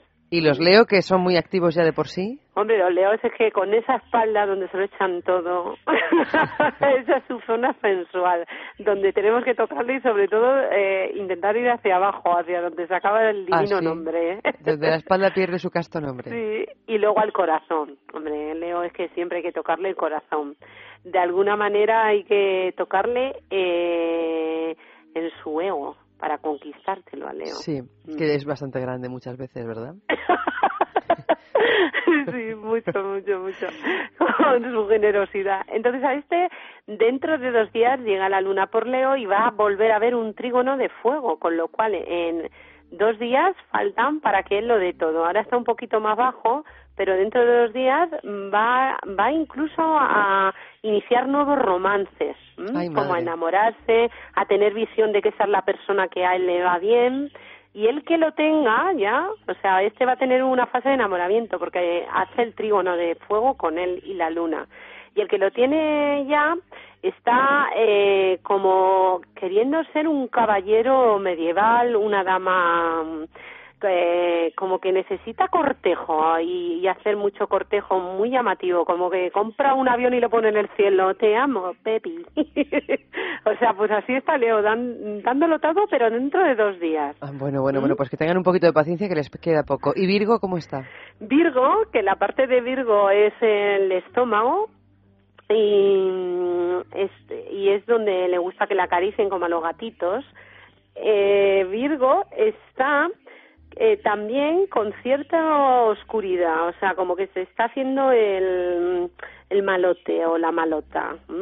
Le llega ese trígono desde Plutón y le y le llega un quincucio desde Aries entonces con eh, se está haciendo como el rebelde sin causa el que va por los sitios underground haciendo mm, eh, eh, atreviéndose a hacer cosas y ocultándose quiere mantener como secretos sexuales está así como un poquito vampiro ¿sabes?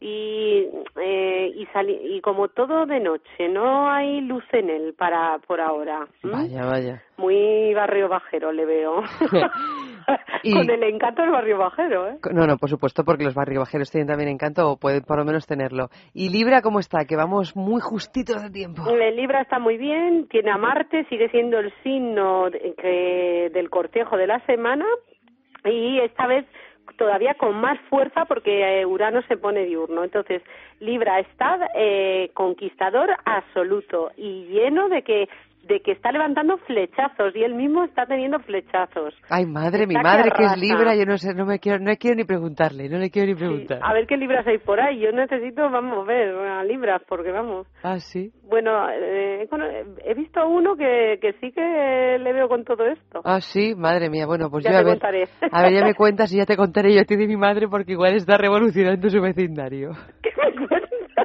No lo sé, no lo sé, no lo sé, pero como es libre y me estás diciendo esto de los flechazos, sí. me da un poco de pudor decirle. ¿Y los Escorpio cómo estáis? Los escorpios estamos muy bien con el trígono de agua, seguimos eh, magníficos, llenos de aventuras sensuales y, y sensitivas, eh, muy sensuales en, eh, ahora, más que sexuales, y viendo que, que el romanticismo existe. Esto para Escorpio también. Es que Tauro y Escorpio aquí están cambiando como los roles. Mm. Y, y este tiempo, esta semana, Escorpio va a estar más romántico de lo, de lo que él es, que no es nada, vamos, que es muy burro. Que es, muy poco romántico, pero va a empezar a, a estrenarse en el romanticismo. Sí, sí, sí, con Y- este trígono de agua que lo saca. Sagitario, Sagitario le queda la última semana de mucha está luz, apurando, apurando su cumpleaños. de- apurando su cumpleaños y también eh, tomando nuevas decisiones de hacia dónde quiere ir, porque le coge el Urano de Aries. Mm. Entonces está eh, lanzando la flecha hacia dónde va a concretar, porque ha tenido las visiones y ya quiere decir, pues mira, esta, esto es lo que yo quiero y me, mm, me ardo en fuego con ello. O sea, está lanzando la flecha de verdad de cómo quiere que sea su vida sexual en, en tiempo. Y, y ha puesto mucha luz en ello. Ha sacado todo lo que no le gustaba y va con eh, optimismo y como si viera a Dios. Va a tener relaciones muy elevadas. ¿m? Sagitario. ¿Y Capricornio que está a puntito de empezar? Capricornio que le espera dentro de dos semanas, hablaremos de él, le espera algo muy gordo, muy gordo, Ay, madre. muy gordo dentro de dos semanas. Madre mía, esperemos que bueno. Es un stellium sobre Capricornio de cuatro planetas, como cuando nació Jesucristo, vamos, que eso era cuatro planetas sobre él. O sea, que se agarren, ¿no? Los Capricornio ahora y que, y que aprovechen el- a descansar porque luego les queda una gorda. Pues sí, porque es que ya esta semana ellos acaban de ver qué es lo que no quieren de su vida sexual. Muy bien. Y lo van a desechar. no, su vida sexual y, y acaban esta semana y dentro de nada empiezan a meter que van a meter mucho.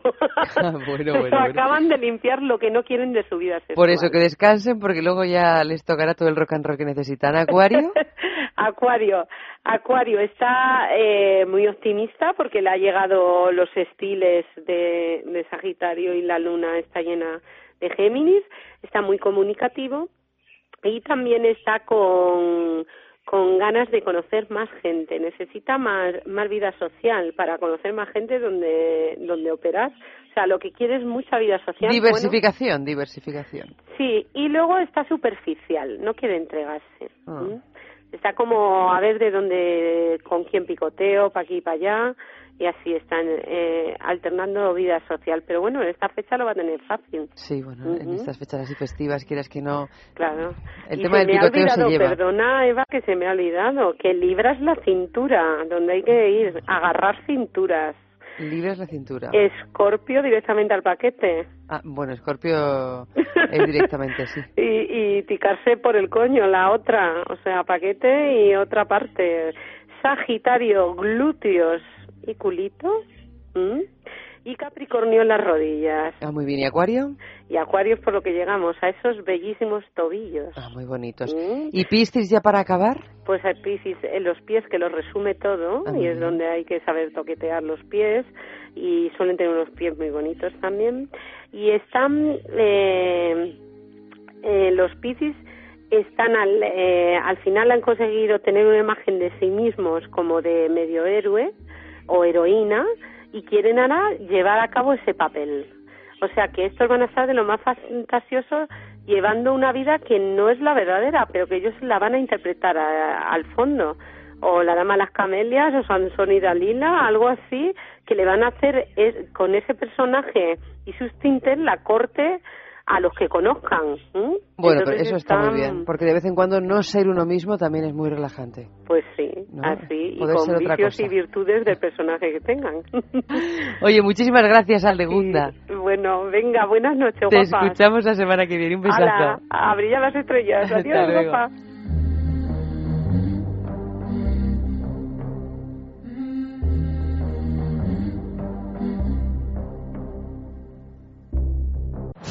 ¡Cuidado, España! ¡Cuidado con Venezuela!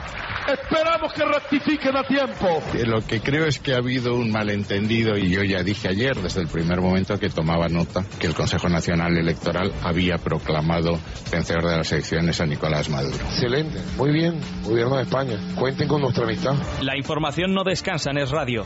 Todos los días desde la una y media de la tarde, Dieter Brandau te cuenta lo que es noticia en España y en el mundo. Es noticia en Es Radio.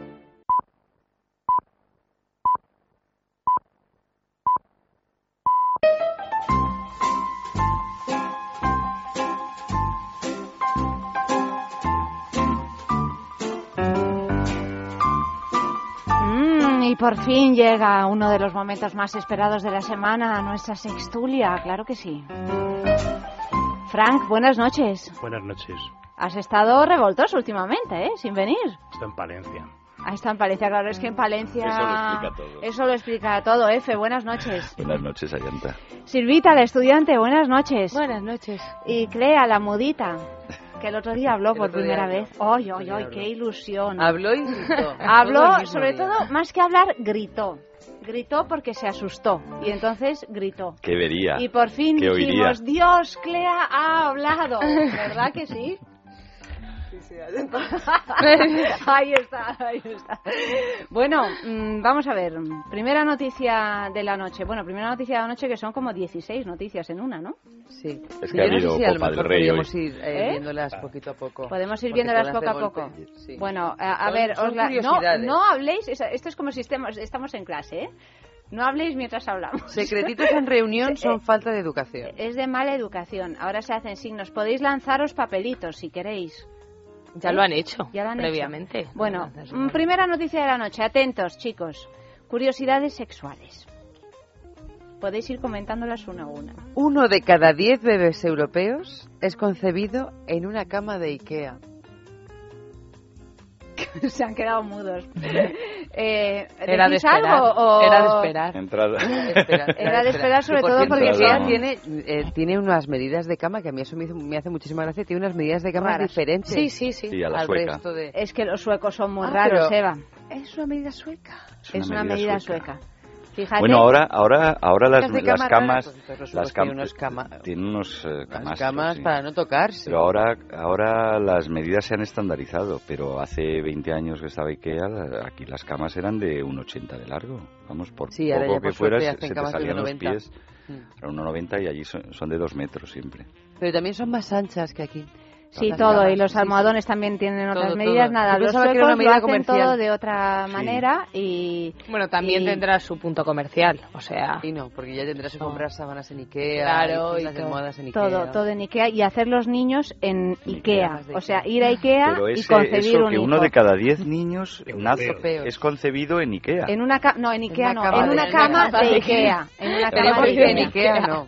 Estarán contentos de esta publicidad que les estamos haciendo. Segunda, Alfred Kinsey, que es el autor de Comportamiento Sexual en el Varón Humano, en el, en el, en el hombre, digamos, del año 1948, tenía una colección de 5 millones de avispas y podía insertar las cerdas de un cepillo de dientes en su pene a la primera.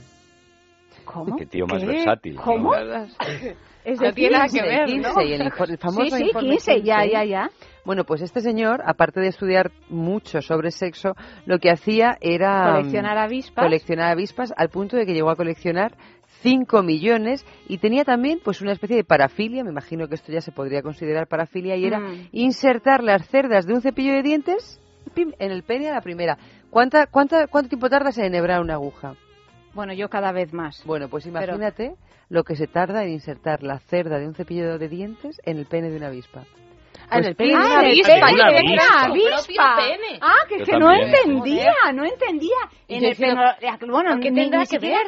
me había llegado a plantear que las avispas tuvieran pene. No, no, no sé cómo se reproducen las O avispas. sea, que Kinsey era un tío raro. Muy raro. Porque, Muy raro. vamos, en- Miniaturista. y adem- un miniaturista como el del carromato de el Max sexo y que no había solo en el Hijas. sexo humano. No, no. Más bien... Un avispado. Un avispado. Un avispado. ¿Y por qué insertaba las, las cerdas de, de los cepillos de Ahí dientes anda, porque hay gente en que los se penes de las avispas? practicándose una lavativa. No, ya, ya, sí, sí, No, pero, es que pero, pero esto debía de ser una cosa de cosas- estudio científico. Menos mal que no insertaba una avispa en el pene de un cerdo. O en el pene de... Quizá esa, el pene de ese. esa sería la, la razón, F, por la que los cerdos tienen orgasmos que duran 30 minutos. 15. Como veíamos El en la famoso orgasmo pasada. 15. El famoso orgasmo 15. Luego estamos ya, Eh, a estas alturas, ya jueves, eh, noche de... Bueno, pero esta, esta curiosidad que viene ahora es fascinante. Tercera curiosidad. Los espías británicos dejaron de utilizar el semen como tinta invisible cuando empezó a oler si no era semen fresco. Pero yo no sabía que lo utilizaban como tinta invisible. tampoco, ¿Sí? era el limón de parece- toda la vida, ¿no? Cosas de estas. ¿Limón? Era limón, claro, era limón. Claro. También en las Pero novelas de Agatha Christie se hacía con limón no con semen. semen. Los no espías a británicos mano, utilizaban Claro. semen. Cuando no hay limón a Claro, mano. ¿qué te crees tú? Claro, que en la, la Segunda Guerra Mundial había limones No. por doquier. No, no había ni café, pues no había limones. Bueno, pues claro. cuando no había limones utilizaban semen, pero si el semen no era fresco, Ya, ya. olía muy rápido. No, claro. Y entonces Estamos probablemente... de verdad que noticias así breves, muchas, cada vez más raras. Este es toda una. Estos ingleses, entre lo del topless permitido en las tiendas de, Liverpool, donde venden peces tropicales. ¿Cómo? ¿Cómo? Eso semen, no sabía sí, yo. sí, en las tiendas de no. Liverpool donde Estaba venden peces tropicales, los venden tropicales. señoritas en toples. No, es vamos el a ver, único... eso, eso no es tan así. Pero es Hay una- hay una- así, ¿eh? ¡Ey!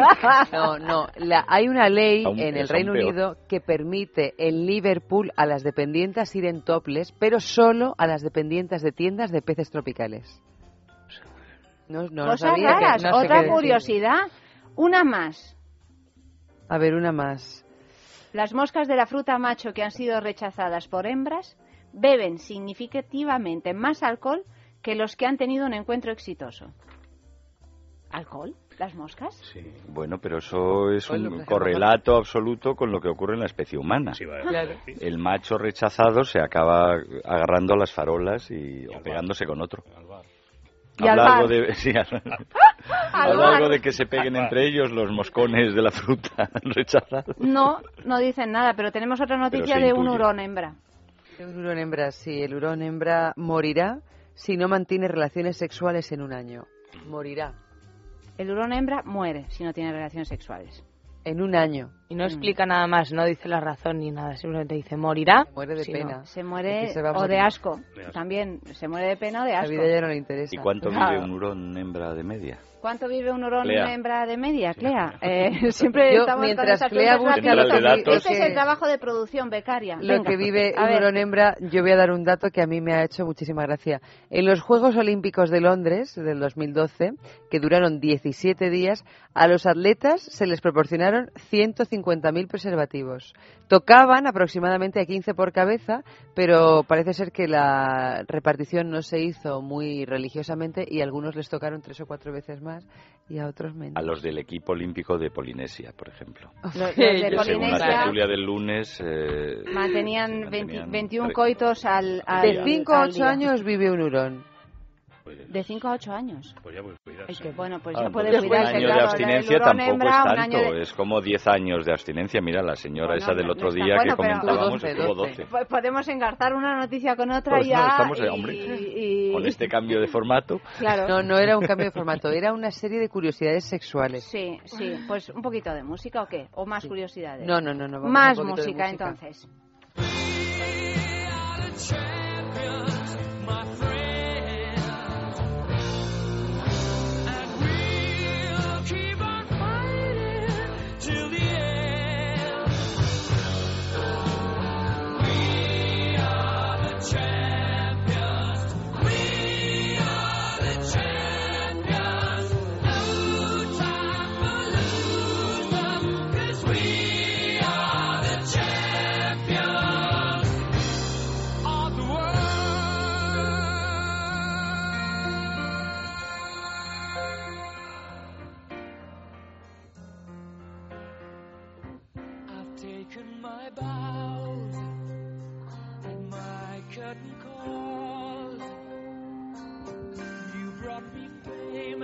Fortune and everything that goes with it. I thank you all, but it's been no bed of roses, no pleasure cruise. I consider it a challenge before the human race,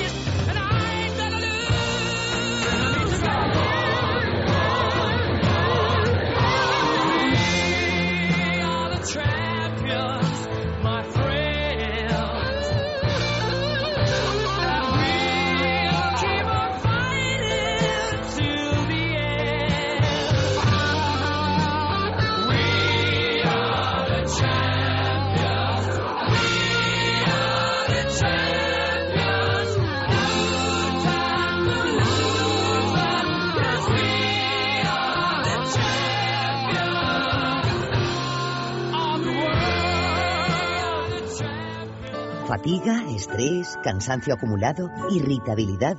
Son síntomas claros de insomnio y de una falta de sueño reparador que día a día afectan a nuestra salud y calidad de vida. En estos casos, Dormax es una solución eficaz. Dormax es un complemento alimenticio natural único que nos ayuda a neutralizar las causas que nos impiden dormir, asegurándonos un descanso de calidad y verdaderamente reparador. Dormax, de Laboratorios Actafarma. Es Radio y guijuelodirecto.es les ofrecen una exclusiva cesta de Navidad. Llame al 984 10 28 y consiga por 150 euros Un jamón ibérico de cebo con denominación de origen guijuelo. una botella de cava Pago de Tarsis de Requena, Una botella de vino tinto aljibes. dos cajas de turrón artesanal de Teruel Marquesán. El DVD Entrevistas inolvidables de Federico Jiménez los Santos con seis horas de grabación. Cómprela por solo 150 euros llamando al 984 10 28. 984 10 28. Descuento del 10% para socios del Club Libertad Digitales Radio.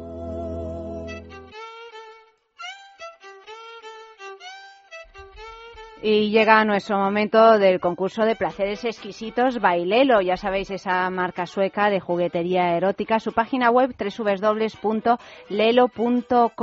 Tenemos un regalo esta semana que es un, realmente un regalazo. Las Hula Beats. Y diréis, ¿y qué son las Hula Beats? Pues un- unas lujosísimas esferas de placer que rotan y vibran. Ya, pero ¿cómo rotan y vibran? Bueno, pues se las introduce la mujer y su pareja tiene un mando a distancia con la tecnología Sense Motion que bueno, según cómo mueva ese mando eh, la pareja, pues esas hula beats se moverán. Es decir, que si yo tengo el mando en la mano y hago, como decías ayer, Eva, elipsis, hago Parábolas, parábolas, y hago elipsis y hago parábolas, pues eh, pues el movimiento será parabólico. Si si en fin, eh, es, es, es realmente una sensación nueva, sobre todo porque ofrece la posibilidad de sorprenderse con esa vibración, es decir, que no es un patrón de vibración, sino pues un poco como queramos. Además, podemos utilizarlo pues sin estar en la misma habitación. Por lo tanto, eso mm, genera, bueno, abre un abanico muy amplio de posibi- posibilidades. O estando en la misma habitación, pero sin que los demás se den cuenta. En fin, no digo más porque ya os imagináis que esto puede ser bastante divertido. Pues, eh, ¿cómo podemos conseguir las Hula Beats? Entrando en la tienda online, www.lelo.com, yendo a una boutique erótica, la juguetería, por ejemplo, o participando en nuestro concurso. ¿En qué consiste nuestro concurso? Pues os pedimos que nos enviéis una fotografía de algún lugar donde hayáis tenido o, o donde os gustaría tener un encuentro sexy y apasionado. A ti no te pregunto, Efe. ¿Os pregunto Estoy o no os baneado. pregunto? ¿Ya no tenéis lugares eh, de encuentros sexys y apasionados? Cuevas. Cuevas. Yo te confesé el mío el otro día, Llanta, que no te hizo ninguna gracia. Hemos entrevistado ayer a Topacio y ¿qué dijo Topacio? Topacio dijo algo curioso. No, Topacio Ah, dijo en un motel, en un motel de carretera de, enfrente de casa de sus padres. Exactamente, que eso le daba morbo, que había un motel de carretera enfrente de la casa de sus padres y que a ella le gustaba ir ahí con su marido y, y pasar la noche. O sea que, en fin, lo que se os ocurra, enviad esas fotos a sexo arroba es radio punto fm, sexo arroba es radio punto fm y la foto que más nos guste la premiaremos. Si a pie de foto nos explicáis qué sucedió o qué os gustaría que sucediera en aquella ocasión, pues todavía mejor. Y aprovecho para decir a todos los que escuchan el programa a través de los podcasts que pueden participar siempre porque siempre tenemos el concurso de Lelo. Vamos ca- de- cambiando de juguete, para, pero para hacernos ese ajuar de juguetería erótica que estamos dispuestos a que os hagáis, pues podéis participar todas las veces que queráis. Segunda noticia de la noche. El titular dice así, la rumpología, ¿sabéis qué quiere decir rumpología? No, y no lo vais a averiguar. Algo de, No lo vais a de- averiguar. de- de culo. Qué listo es el, de- el Es que- condenado, es no, que no, pero, listo, no, pero ¿eh? una cosa es algo de Es culo, que- pero ¿qué se hacen con el qué, se- qué se Ya, hace ya, con bueno, el pero yo ni siquiera, o ni sea. siquiera culo, o sea, ru- la rumpología o lectura de las nalgas. Atentos, ¿eh? Los expertos en rumpología afirman que las nalgas desvelan todas las posibilidades de vida de una persona basándose supuestamente en una estructura copiada de la neurología. También sostienen que el glúteo derecho representa el hemisferio cerebral izquierdo y nos predice lo que vendrá, mientras que el glúteo izquierdo representa el hemisferio cerebral derecho y nos habla sobre nuestro pasado. Los tipos de trasero que se observan según la rumpología son forma de manzana. Uno. Forma, a mí me parece, por lo menos los tres primeros, bastante difíciles de distinguir, pero bueno, forma de manzana. Si tú tienes el trasero en forma de manzana, eso indica, según la rumpología, que eres una persona carismática, dinámica, creativa y que gozas de la vida. Bueno. Si tienes el trasero, en cambio, en forma de pera, señala la rumpología que la persona es de carácter firme y paciente. Si tienes el trasero en- de forma redondeada, por cierto, vale, vale apuntar que tanto la manzana como la pera son de forma redondeada, Más pero bien. bueno, si lo tienes de forma redondeada, eres una persona alegre y optimista. En cambio, si tienes el trasero plano, indica que eres una persona, y leo textualmente, Chunga. inútil, negativa y triste. Una de las representantes y líderes de la práctica de la rumpología es la astróloga estadounidense Jackie Stallone, que como su nombre indica es la madre del actor Sylvester Stallone. Madre. La cual asegura que esta técnica de leer las nalgas a las personas fue practicada por los babilonios y los hindúes, aunque por supuesto no existe evidencia alguna de ello. Ya. el logos en el culo. El logos en el culo, exactamente. Pero bueno, pero nos parece una, una un, pero qué es esto de que la gente que tiene el culo plano es encima de que tiene el culo plano inútil, Pobrecicos negativo y- claro. ya ves. O sea, será que, que quizás sea poco atractivo ese, ¿cómo que poco esa atractivo? nalga, Vamos o- a Se ver. amarga y acaba haciendo la Claro, vida. probablemente. Pero qué es eso, qué es eso. No sé. eh, O sea, a mí estas ciencias exactas me intimidan muchísimo siempre, ¿verdad, Frank? Por la exactitud, por la tremenda Sobre exactitud. todo. Peculiar mancia. Peculiar mancia, sí, sí. peculiar Pero mancia. bueno, eso estimula que se hagan operaciones, ¿no? Las gentes. Y así cambian de culo y de carácter. Y de... Claro, Pero claro, si cambias de, de forma de nalgas, no sé yo si uno cambia de carácter o quizás Hombre, hombre, sí, indudablemente. claro, las ¿eh? operaciones de pasas de tener estética un culo plano a tener un culo de manzana, pues pasas de ser una Pues- persona inútil, negativa y triste a ser una persona carismática, dinámica y creativa. Pero sobre todo porque porque de repente te sientes mejor porque tienes un trasero con forma Pues de yo manzana y entonces vas más contento así. por la vida. Sí, Sí, o, pues yo creo que sí. ¿O cómo? Si no, ¿qué otra...? O sea, no sé. O sea, Además- imagínate, o sea, un culo de manzana. Un culo de manzana. Estupendo, Sí. saludable, lozano. Sí. Son rosados. Sonrosado, claro. sonrosado, todo eso. O Pues amarillento, que también. O verde. ya es de Verde. manzana muy madura, pocha. Una reineta. Se entiende que es un... Que las reinetas son dulces, ¿sabes? Claro, Sí. Entonces vas por ahí con la vida pues meneando tu, tu, tu alegre culo de manzana, pues Sí. eso te confiere un carisma. Pero es que tienes que una- tener- endorfinas. Tienes que tener una precisión de mirada para distinguir un culo de manzana de un culo de pera y de un culo redondo. Bueno, los que hemos estudiado mucho la rumpología, los rumpólogos. Hombre, sí. Se hace uno rumpólogo con la edad. Sí. Sí. Primera, primero con la adolescencia es más bien mamólogo. Y después Y ya poco a poco se va, haciendo- se va pasando a la rumpología rumpología y acaba en cualquier secta marciana. de, de la madre de Silvestre Stallone, de Jackie Stallone, ¿no? Fundamentalmente.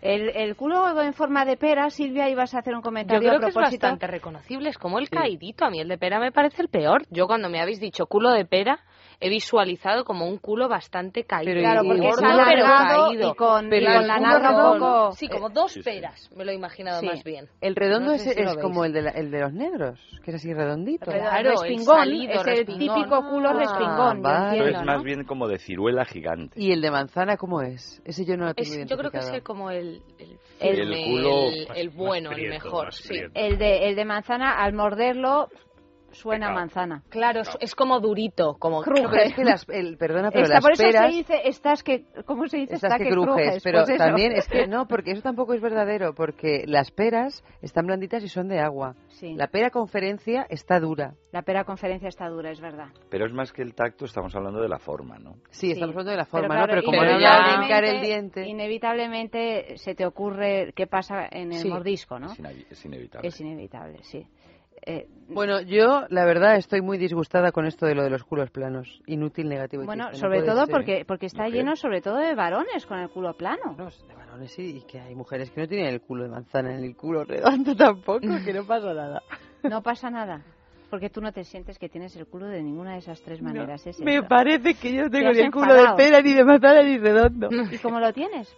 Pues no lo ¿Plano? sé. No, Pues plano no yo lo diría tienes. que no. No, no te Pero es que como preocupes, no que, me dan no más eres, opciones- que no eres una inútil ni eres negativa Es y que de triste. Luego hay en culo de absoluto. sandía, que también en ciertos momentos Sí. y en ciertos ambientes es muy valorado. Sí, dice Culo de ella, de- Bueno, es ya claro. la desmesura misma, ¿no? Mm, Con pistoleras así y saliendo hacia los lados.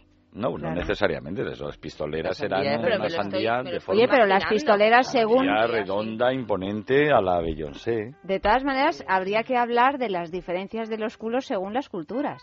Porque aquí mm, gusta más el culito así contenido, pero allá gustan unas buenas Claro, posaderas claro. y eso es signo de mm, belleza y no solo de, en el caso de las mujeres, de mujeres que pueden parir muchos hijos y muy femeninas, Eso ¿no? sí. O sea que... mm, Yo cerraría esto con que lo mejor es que sea un culo de temporada. Un culo de temporada. No El culo de temporada Mm. mola.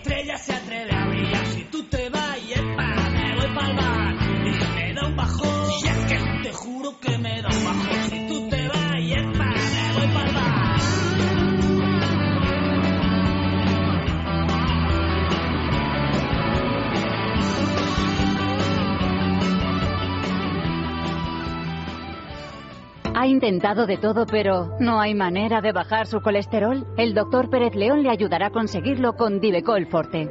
Divecol Forte ayuda a controlar y disminuir los niveles de colesterol de una forma más natural. Las propiedades de sus principios activos impiden su absorción en el intestino y ayudan a que el organismo lo elimine más rápidamente. Divecol Forte, de laboratorios. En farmacias, herbolarios y para farmaciamundonatural.es.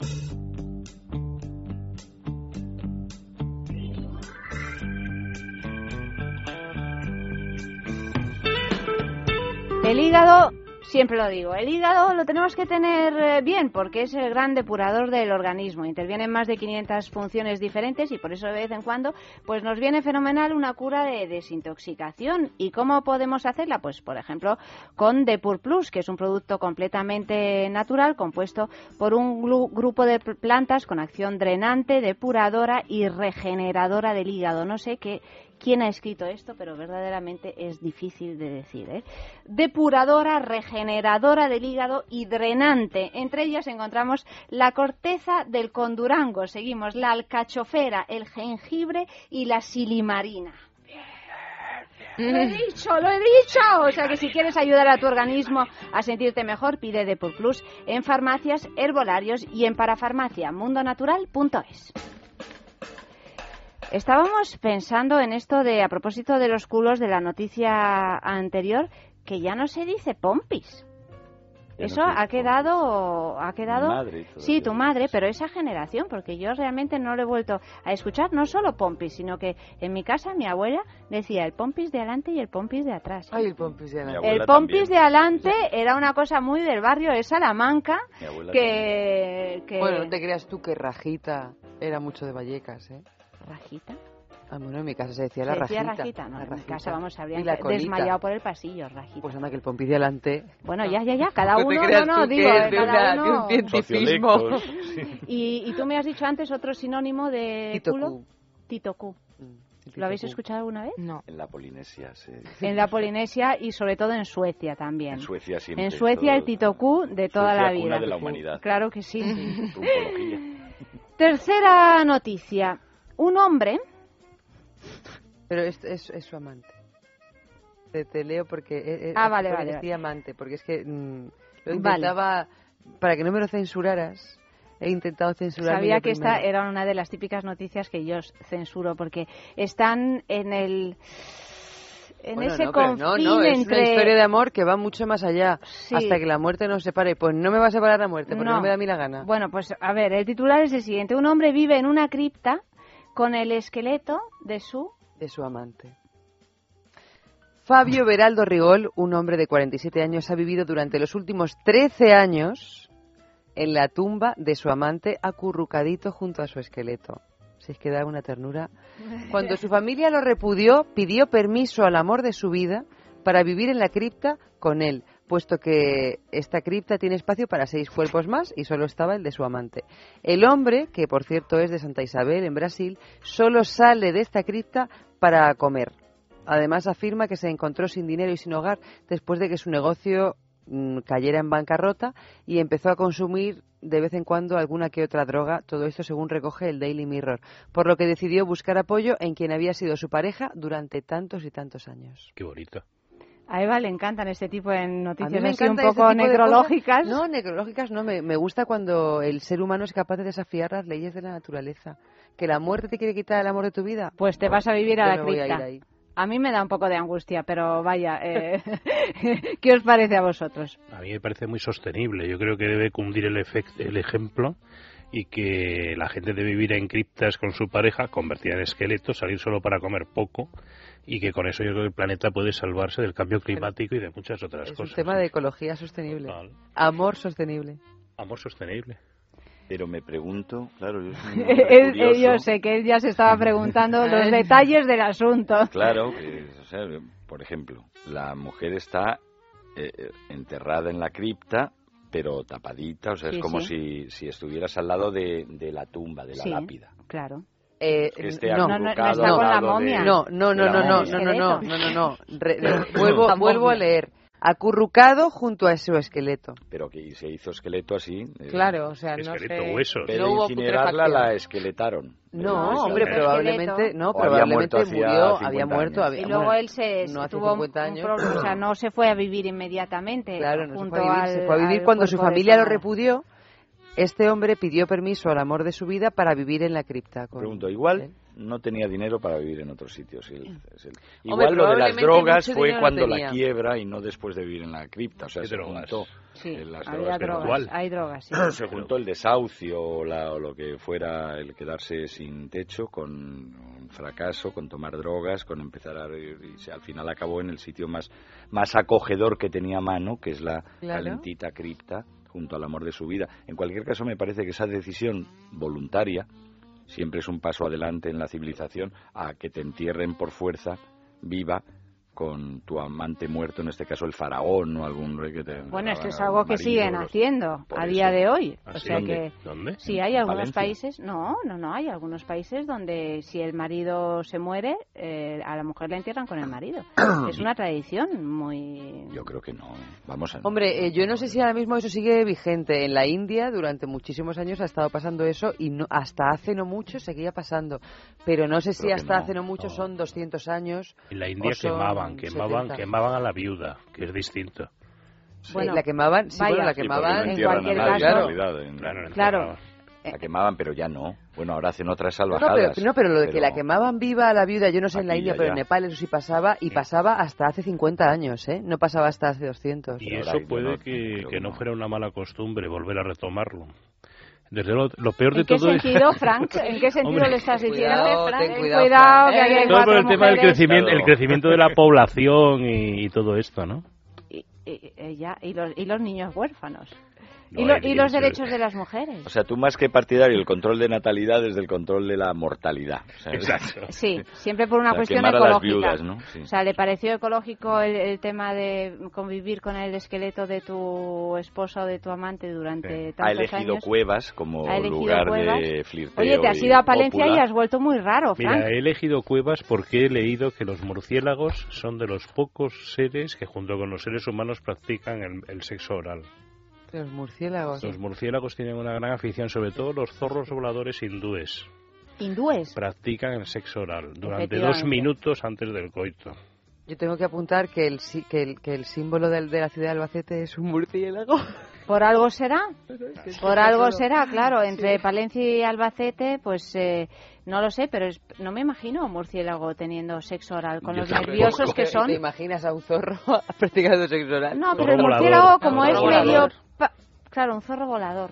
Es un murciélago Es un grande. murciélago grande, es un vampiro de esos. Sí, pero bueno. Yo me agobio con los Pero dientes. igual que me imagino un- a un gato, vamos. Un Pero bueno, se lo suelen hacer tumbados. es en la cueva Además, no se lo están todo el hacen rato entre volando. ellos, no, no lo practican con Pero, otras pero especies. Frank, pero lo hacen cuando se cuelgan boca abajo. No, no explican cuándo lo hacen, pero se supone que no lo hacen en vuelo, porque eso sería muy... En vuelo Muy ya sería una cosa muy como el arriesgado. circo del sol, ¿no? O Muy sea, que astronauta. murciélagos y albaceteños. Albaceteños. En Y Albacete es que Valencia, es y una Valencia ciudad... también, ¿eh? Vale, Valencia. Pero ¿por qué siempre acabamos hablando de la vida sexual de los animales? ¿Os fijáis? No sé. A menudo, a menudo. Porque el hombre sea un animal. Eh, quizá, quizá, quizá, no, porque Hablemos de la vida sexual de los micrófonos, por ejemplo. La- la- eh, los micrófonos... botellitas de la- agua. Pues de la vida Sí. sexual no lo sé, pero de la saliva que tienen probablemente podríamos Mm, hablar. Bueno, y de, o de las También. aplicaciones. Bueno, ¿creéis que realmente podríais amar tanto, tanto, tanto a una persona o amarla de esa manera como para pasar 13 años viviendo al lado de la tumba de vuestro amante? No creo que sea una cuestión relacionada con el amor. No. No. Yo Probablemente sea... Yo creo que es desesperación, de- no tiene O sea, si dónde a mí me vivir, no dice- tiene un duro, me meto en la cripta, digo que es por amor y yo lo que no sé es cómo come este hombre. Sale, Come sale, saliendo, sale, sale sale, Sale para comer, pero ¿y cómo compra la comida? Porque si Bueno, lo, pues por se una situación casi de A lo mendicidad. mejor no es un tema de comprar. Claro. Probablemente en estas condiciones ya no vaya al. Claro. No. Estamos en otra en otro nivel social. Estamos, sí. Pero bueno, a mí un- Son otras opciones. el amor de mi vida me dice, te amo tanto cosas". que cuando te mueras pienso acurrucarme al lado de tu tumbo, tumba. Y en ese momento, a no ser que sea dicho de un modo, no sé, poético, no literal, si, si me lo dice en serio, cojo y me piro. ¿Te pillas a dónde? ¿A la tumba de Y sin mirar la mola anterior o Sin qué? mirar atrás. Ya digo, Dios mío, pero qué clase de loca. Estoy generando una locura. No lo sé, hombre, estas cosas nunca se hacen, pero yo las leo y me da mucha alegría. Pero fíjate que en la historia está, está lleno de, de historias de estas así tan eh, alegría. necrológicas, ¿no? Las mujeres que se ponían en las en las chapitas, así en la como en, en unos en unas cajitas que llevaban colgadas en el pecho en el, en el siglo XVIII, XIX, relicarios con, con la sangre de, de su marido fallecido o yo que sé Juana la loca siguiendo el féretro de, o sea que hay muchas eh, muchas historias que que nos llevan a eso. de hecho, cuando pierdes un ser querido, el momento más desesperante es cuando, cuando desaparece de verdad hasta el cuerpo. O sea, o lo entierran o lo incineran. Es como el último gloop ya que Mm. rompes. ¿no? O sea, es cierto que hay un desgarro ahí de amor muy tremendo. Sí, pero bueno, estas cosas son como las fantasías sexuales, que hay un montón de fantasías sex- sexuales que uno puede tener y no tiene ni siquiera ganas de cumplirlas. Pues a lo mejor uno dice... Uno lo dice, pero toda no la vida lleva- y toda la muerte, pero bueno, por suerte llega un momento en que la salud puede a la enajenación, o muchas veces, y ya pues uno dice... "Ah". Pero por ahí se habla de que se alquilan cadáveres de actrices y actores famosos para sesiones clandestinas y tenebrosas de tipo sexual. Por ahí dicen eso. Yo lo he oído por ahí Ah. sobre el ¿Lo cadáver de Marilyn? Monroe. Bueno, es que claro, sobre Marilyn Monroe, viva o muerta, han dicho tantas cosas que ya es, es difícil de saber dónde empieza eh, la ficción y dónde está la realidad, ¿no? Pero ¿no es más terrible que una pareja dure 13 años metida en un pequeño apartamento que que un señor se meta en la tumba porque no puede vivir en otro sitio? No por el pequeño, no por el pequeño apartamento, sino por una relación quizá no, no muy satisfactoria. No, no, hay relaciones eh, en vida que son más tenebrosas que relaciones post-mortem. Más música.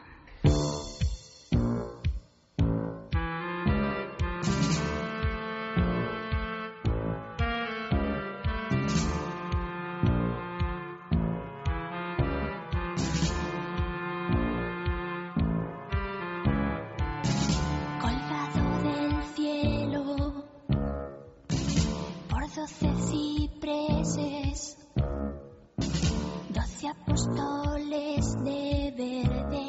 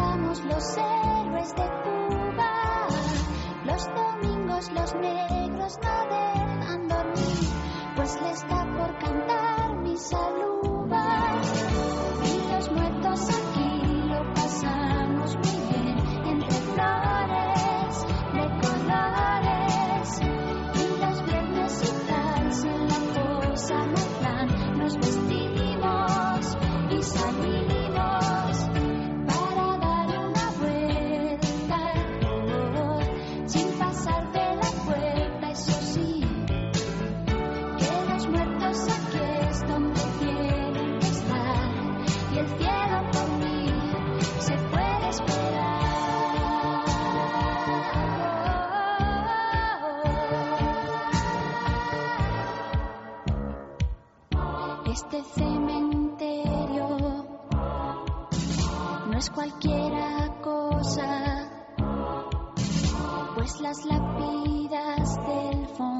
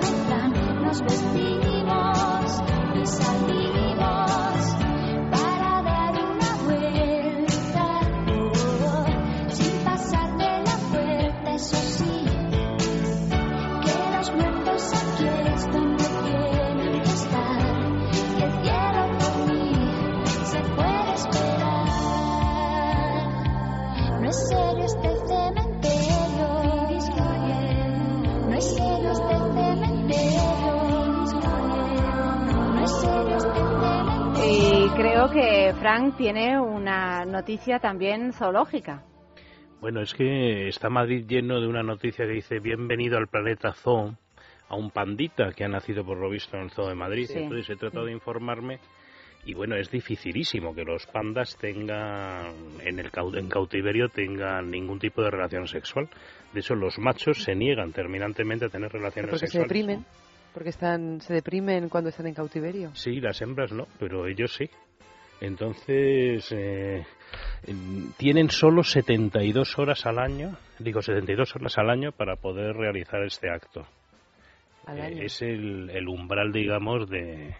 O sea, ellos van en celo solo 72 Exacto, horas al año. exacto. Ah, no entonces- es un permiso penitenciario. No. No, no. Bueno, y entonces, eh, esas 72 horas cuando estás precisamente en la cárcel, que es lo que es un zoo para un animalito, no, existen. no hacen nada. Entonces les han intentado poner películas pornográficas de osos panda, claro Es está, broma. no ha funcionado. No ha funcionado. No es, no es El- verdad. la. Viagra o el Viagra, como queramos llamarlo, tampoco ha funcionado. ¿Y cómo lo han hecho? ¿Con fecundación Pues, in eh, vitro? Esa es la pregunta que yo me hago, es cómo han podido conseguir que un oso panda tenga un, hijos en Madrid. Es Bueno, pero ¿no? mira, es que eso te lo puedo contestar yo.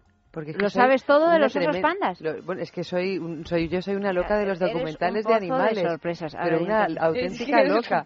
Y además, los osos panda me gustan mucho, los osos en general también Sí. me gustan mucho. Sí. Pues en el, en el zoológico del Reino Unido, de Londres, también tenían un problema similar y descubrieron los cuidadores que la única manera que tenían de excitar a los ositos panda era abrazarlos, que los humanos les abrazaran. Entonces, lo que pasa es que eh, tuvieron que establecer un protocolo de abrazos, pero no abrazarlos un abrazo y te suelto, un abrazo que a lo mejor tenía que durar 40 minutos. El oso panda se excitaba y si llegaba la coincidencia de que pasara por su periodo De de, celo. celo, pues ñaca, le soltaban a la hembra.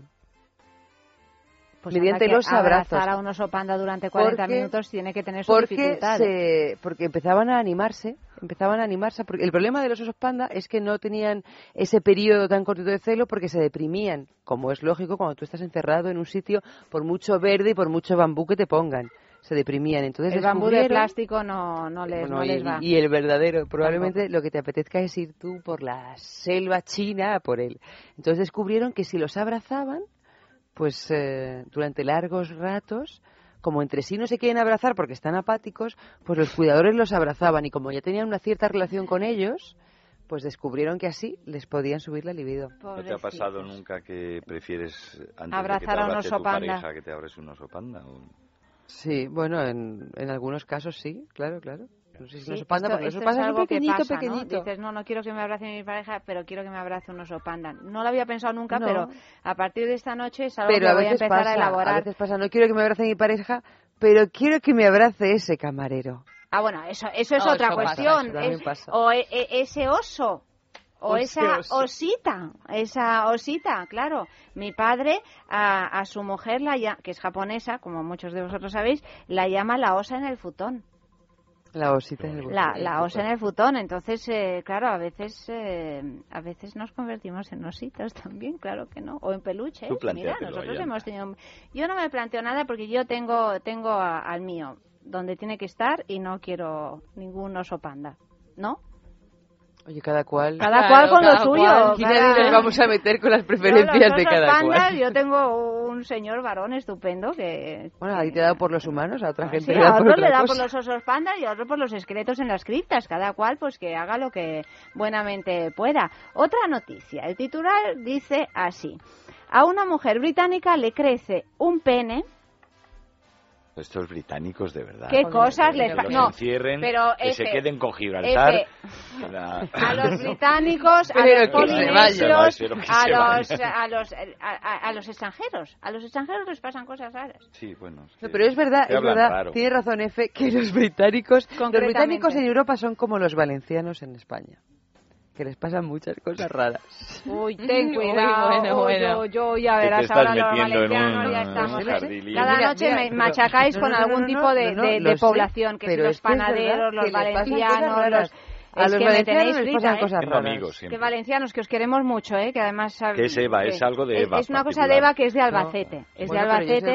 Y por eso que regional. con conocimiento de Y tiene causa. pelo de murciélago y le gusta practicar el sexo oral como a los murciélagos, pero no os preocupéis de nada. Compulsivamente. Compulsivamente, y ya compulsivamente. Y luego, donde le pongas un mapache, digo un mapache, un oso panda, Ah, allá va para abrazarle.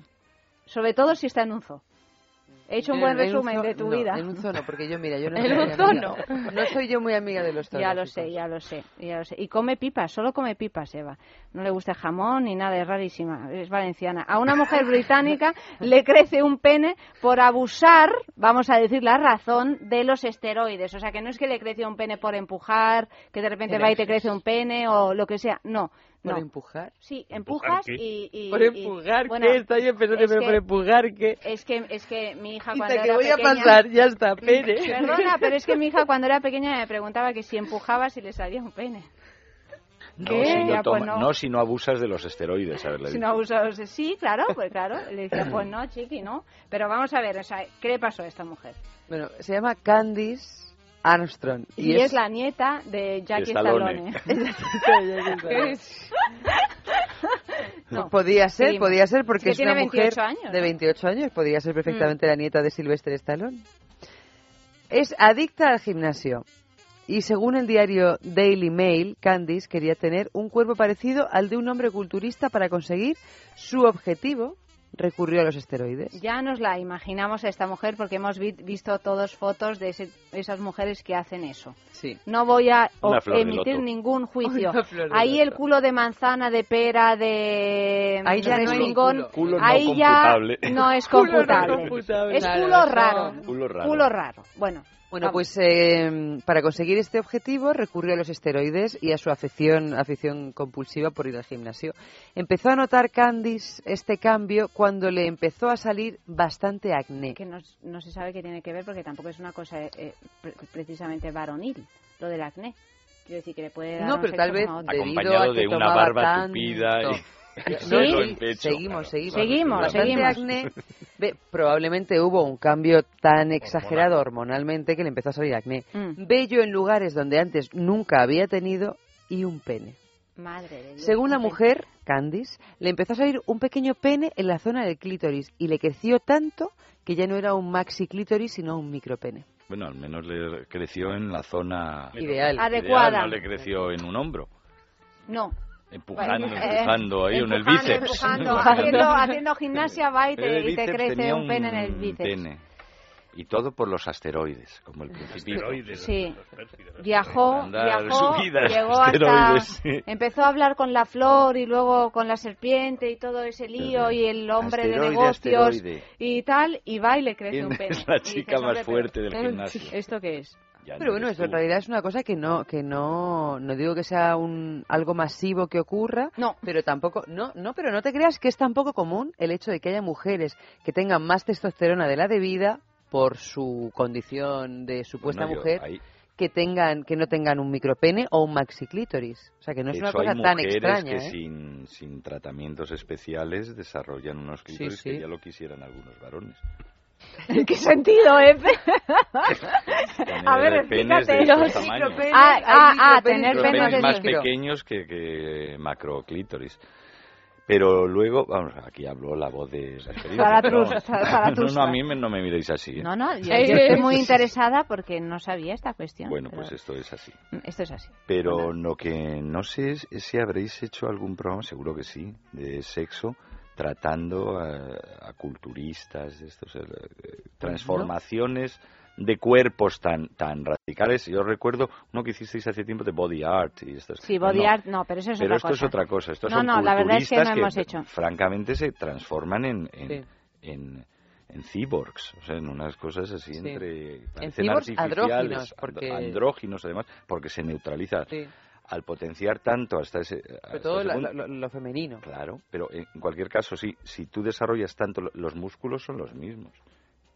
Pues, A lo mejor el músculo pélvico, alguno que sea diferente. Entonces tú los vas marcando, los vas marcando, vas neutralizando las diferencias de los Pero yo creo que, fíjate, por la ingesta de estas hormonas en los, en los varones puedes llegar a tener disfunciones sexuales graves. ¿eh? Por eso que yo Eh, creo que quizás fuera o sea un que- programa para, aparte de estas tonterías que estoy Ahí, diciendo, ahí sí. tomamos nota, es verdad, Sí, es un programa que podemos hacer. cómo sí. afecta a la sexualidad además- y tal. Y además se han multiplicado, no sé si os habéis dado cuenta, las tiendas de... De que venden solo productos, eh, eh, de gimnasio. De gimnasio, eh, que, Vitaminas, estero- anabolizantes, todo tipo de cosas, pero que se han en realidad por se, se supone que están controlados, es decir, que, pero desde luego buenos para la salud. Yo lo he oído no mucho. son, ¿eh? Esto no es un mundo que desconozco porque yo estoy bien hecho de nacimiento, sin ningún Sí, no, pero, no hay, no hay problema. pero, pero Frank, sin embargo, es- va, tú vas al gimnasio todos los No, días no, tenemos un prácticamente. amigo ¿no? común que va al gimnasio y toma de eso y no tiene ese aspecto. Es una leyenda. No, es cierto. Pero controlados por quién? Por los médicos, pues estamos listos. Por los médicos no, por la gente de los gimnasios. Que te dice cuánto tienes que tomar y, y- y sobre todo porque no es solo tienes que, to- que hacer una, un régimen adecuado a, a eso eh, o sea que comer determinados alimentos por ejemplo te tienes que hacer una tortilla por las mañanas con cinco claras Claras. de, hue- de huevo no Hombre, pues este con tipo de cosas, cosas con ¿no? proteínas, con un exceso de proteínas, claro, que necesitan los Yo músculos de todas para maneras, si, reproducirse de maneras. si para tener esos cuerpos que yo jamás te- querría ten- tener encima te sale un micropene, a mí me parece una cosa un poco, sobre todo un micropene que Como no las puedes... siete plagas en, en tu propio cuerpo. Pues sí, ¿no? Y además un micropene que no puedes Yo utilizar tampoco como tal, ¿no? ¿O qué? imaginarme a Llanta No sabemos. convertida en culturista ahora. Sí, que- que- Seguiría no puedes utilizar eso, No eso, sabemos, eso no lo eso lo puedes No utilizar, o sea, sexualmente lo puedes utilizar todo, te dé la gana como te Pero la no como gana. pene, lo puedes utilizar como... Yo que como sé, como- utilizar como cualquier cosa que te dé la imaginación y la puedas compartir. O sea, eso es el menor de los problemas. Para firmar crismas navideños. Para También, sí, para cualquier cosita de estas. pequeños. Sí. Pero piensa un poco, Santa Claus es el ejemplo de la Navidad y es un cuerpo un poco extraño, ¿no? Exuberante, enfundado en esos colores y en esas barbas postizas que también son en cierta manera alteraciones hormonales. Pero el cuerpo de un culturista es como una eterna Navidad también, esos cambios, ¿no? Una búsqueda metafísica de otro tipo de, Desde luego, de como las fiesta, Islas ¿no? Frank. es Oye, oye, Nunca sí, había sí. visto yo Santa Claus. Una nueva Eh, carne, desde ¿no? este Una punto nueva de carne. vista, Pero ahora ¿no? me acabas de transformar mi visión Sí. de Santa Claus. O sea, Sí, porque yo le vi a un señor de- gordito, De transexual, Eso, eh, con barbas postizas. Exacto. Y- Como, como la mujer barbuda del circo, de toda la vida. Nada, nada, Menos seguid no metiéndome en en líos, Estados no Unidos. pasa nada, ¿eh? No pasa nada. Valencia, Santa Claus... No deja de ser un mito extranjero también. También, Claro. extranjero, pero los Reyes no Magos, sin meter. embargo, Los Reyes Magos son, son, de ley. son de ley, son los que son, pero y ahí no hay... serán de ley, pero en cualquier pero caso son son también extranjeros. O sea, Pero bueno, ya se los acogió aquí. Tienen papeles. se les dio se les dio la nacionalidad. Y con esteroides pronto, ¿eh? Tengo aquí una curiosidad muy curiosa. De verdad. Dice, la obra más vendida de la ficción del siglo XV, De ficción, sí, de, de ficción, perdón. no de la ficción, del siglo XV, fue El cuento de los dos amantes, una novela erótica escrita por el hombre que más tarde se convertiría en el Papa Pío II. ¿Qué, qué tenéis que decir a esto? Eso no está digitalizado. No, No, no, no que la habéis eso hay que leído, ¿no? digitalizarla. Hay que digitalizarla. Ah, pues, eh, pues fijaros, eh, sí. Eh, Es que los hombre que papas sabía de lo que huía cuando se metió sabía de lo papa. que oía, ¿no? Se metía papa y En digo, aquella ya época está. los papas hacían de todo, no como ahora. Ahora ya no. Ahora solo lo hacen a veces con niños, pero entonces... No, por hombre. favor, qué bestia. Pero el los papa papas. no. El papa no. An- Frank, el antes papa de no. ser El papa, papa. algunos papas. Bueno, Valencia, el Papa, Que Santa Claus. música, eh, por no favor. música, música. No, lo- yo no lo he dicho, ¿eh? Yo no, lo he pero dicho. oye, lo pero ha aquí- dicho Frank. Pero aquí falta, falta una Amalio de corriendo cuñita, pone música. Falta una cuña que diga que, que tú no te responsabilizas No, de yo las no me opiniones No, no, pero responsabilizo. bueno, pongamos Dice, orden. O sea, cualquier El programa no se responsabiliza de es las cierto opiniones que es cierto que en la historia de la Iglesia ha habido idea. ha habido muchos desmanes y eróticos todos. Ha o habido sea, eso aquí y hay. no lo- Sí. y hay luego ya de, de los de los últimos papas no se les conoce. No, no. En el clero sí, pero de los últimos papas no. Otra curiosidad. Un solo último ha hombre. sido portero de discoteca como mucho. Bueno, pero eso está Las muy bien. discotecas no dejan entrar a niños. Eso está muy bien. Un solo hombre produce suficientes espermatozoides en dos semanas para impregnar, impregnar todas las mujeres fértiles del planeta. Que no fecundar, impregnar. Mancharlas un poquito. Mancharlas. Así como un spray. Señalarlas, así Pero como- muy poquito impregnadas, ¿no? Porque, muy vamos, poquito no- no impregnación. espermatozoides, espermatozoides. Probablemente, probablemente yo estoy pensando que eso debe, deba, deba de querer decir fecundar. Fecundar. espermatozoide por Porque a lo Me mejor suena es a una traducción no- Es mala literal. traducción, sí. A traducción literal. Fecundar todas las mujeres Claro, fértiles del sí, planeta. Pero es que una eyaculación media que tiene eh, Millones de 5.000 espermatozoides. millones de... Alguna Woody Allen, ¿te acuerdas de la Bueno, película? bueno. En, eh, Todo ¿cómo lo que siempre todo quiso lo que saber siempre sobre sexo y nunca se atrevió a preguntar. Sí. eh, El eh, pescadito. eh, sí. él mismo se convertía en un Sí, sí, espermatozoide, sí, ¿no? sí, Eh, Era bueno ese gato. Sí. eh, Pero sí, no sé, la cifra eh, becaria. Becaria, busca cuántos busca cuántos espermatozoides espermatozoides hay, por de eyaculación humana, ¿eh? No de cerdo, no te confundas, ni del hurón, ni del oso panda, Ni amantes de, ni que del- empalman una que otra. Y los murciélagos tampoco. Ni de papas. No, tampoco. Él sigue. R, que R. Le di cuerda antes de entrar y ya y no nada, sé cómo se y para. ya, y ya se ha Frank quedado no así. es real, lo podemos decir ya que Es estamos un holograma. Es un, es- no es un androide, pero a veces tiene circuitos. Nos faltaba uno, un humano para la sextulia de los jueves y Sí, y trajimos... trajimos al androide que tenía en casa. Bueno, a mí esto de que los hombres puedan eh, mm, mm, impregnar, que no fecundar un hombre, o sea, no, me da un, Un poco solo de- hombre para todas las mujeres da del un poco mundo. de, de angustia. Imagínate que Bueno, todos no, fuésemos hijos del es- mismo. Bueno. O sea, sería una cosa in- inabordable desde cualquier punto de vista, ¿no? Bueno, habría que cuidarlo mucho, eso sí. Ese, ese uno, ¿no? No, no. No, 39 pero dilo, millones. dilo que se te oiga, porque así no se te oye. Ah, 39 millones. 39 millones, o sea, 39, ¿eh? ¿De una sola eyaculación? En dos semanas. Bueno, Suficientes es- produce suficientes Ah. espermatozoides en dos semanas para claro. pero cuántos son los que produce claro no es por, por eyaculación no lo podemos No, saber. no, no, no, claro. no lo podemos saber. una cosa o sea cuántos muy- espermatozoides es que produce un hombre al día Potencialmente puede hacerlo, no significa que lo vaya a hacer. Pero porque vamos, cuando un espermato mil- cuando un espermatozoide cuando un hombre eyacula vacía todo su no creo que No, todo. yo creo que no. De todas maneras, es que eh, la, la cantidad de espermatozoides Qué cosas se nos en el ocurren, ¿eh? líquido Qué seminal. Se siente uno en el- vacío, en el semen es, vacío. es ínfima. O sea, el semen lo que menos tiene son espermatozoides. Es una cantidad Y diminuta. verdad, y tienen 30.000 millones cuánto han dicho? Imagínate lo que hay de otras cosas. De lo que lo, lo que habrá de otros componentes del semen es muy superior a la cantidad de espermatozoides. sí. Claro, claro. Pero, pero bueno, 30, pero, pero espermatozoides tiene, de hecho 39, 40 millones No, tiene, tiene, en cada tiene. eyaculación, pues a un ritmo polinesio, pues no bueno, eh, podrías eh, Toda la Polinesia. fecundar a De toda, una a to- sentada. sí, sí, a todas las, eh, las, las mujeres fértiles que en el mundo han sido. Pero así empezó todo, ¿eh? Pero nos cuenta otra cosa. Cuentan otra cosa. Pero para eso estás tú, Frank. Yo- para que nos echen de esta radio. De quejas. Bueno, señores, pues nada, hasta aquí hemos eh, Ya llegado. Ya está, ya está. Y Claro ya que sí. está, de- y, Sí. y- y con navidades eh, por medio. Bueno, ya vosotros va a seguir, la sexturia va a seguir, el programa va a seguir, todo va a seguir, pero este grupo en concreto hasta va de vacaciones. se va de vacaciones, vacaciones, hasta el como 8 en de enero. Es un eufemismo, estamos despedidos. Te No, no estáis despedidos, No ¿no? tanto hoy, Frank. Vete a Roma a pedir perdón. Es decir, que no, A San- que y luego te vas la a. Finlandia y pides perdón a Santa Claus. Y te haces A todo todos. el periplo navideño y a los y valencianos, por favor, ¿eh? que eso me ha dejado Valencia, muy Eva. preocupada. Pero que yo no, oye, que, Que yo no, lo único que he es dicho broma, es que hacen broma. cosas raras, que hacen cosas raras. Es broma. Bueno, Frank, buenas noches. Buenas noches. eh, Muchas gracias. Feliz Navidad y todas esas Igualmente. cosas. Efe, buenas noches. Buenas noches. Silvita, de estudiante, lo de siempre, ¿eh? que estudies mucho, ¿m? que te vayan bien los exámenes. Muchas gracias. Eva, buenas noches. Muy buenas noches. Clea Ballesteros en producción, Amalio Varela ha realizado el programa y ya sabéis que mañana ya no, el lunes más, mucho más, a partir de las doce y media de la noche es sexo, aquí mismo, en Es Radio.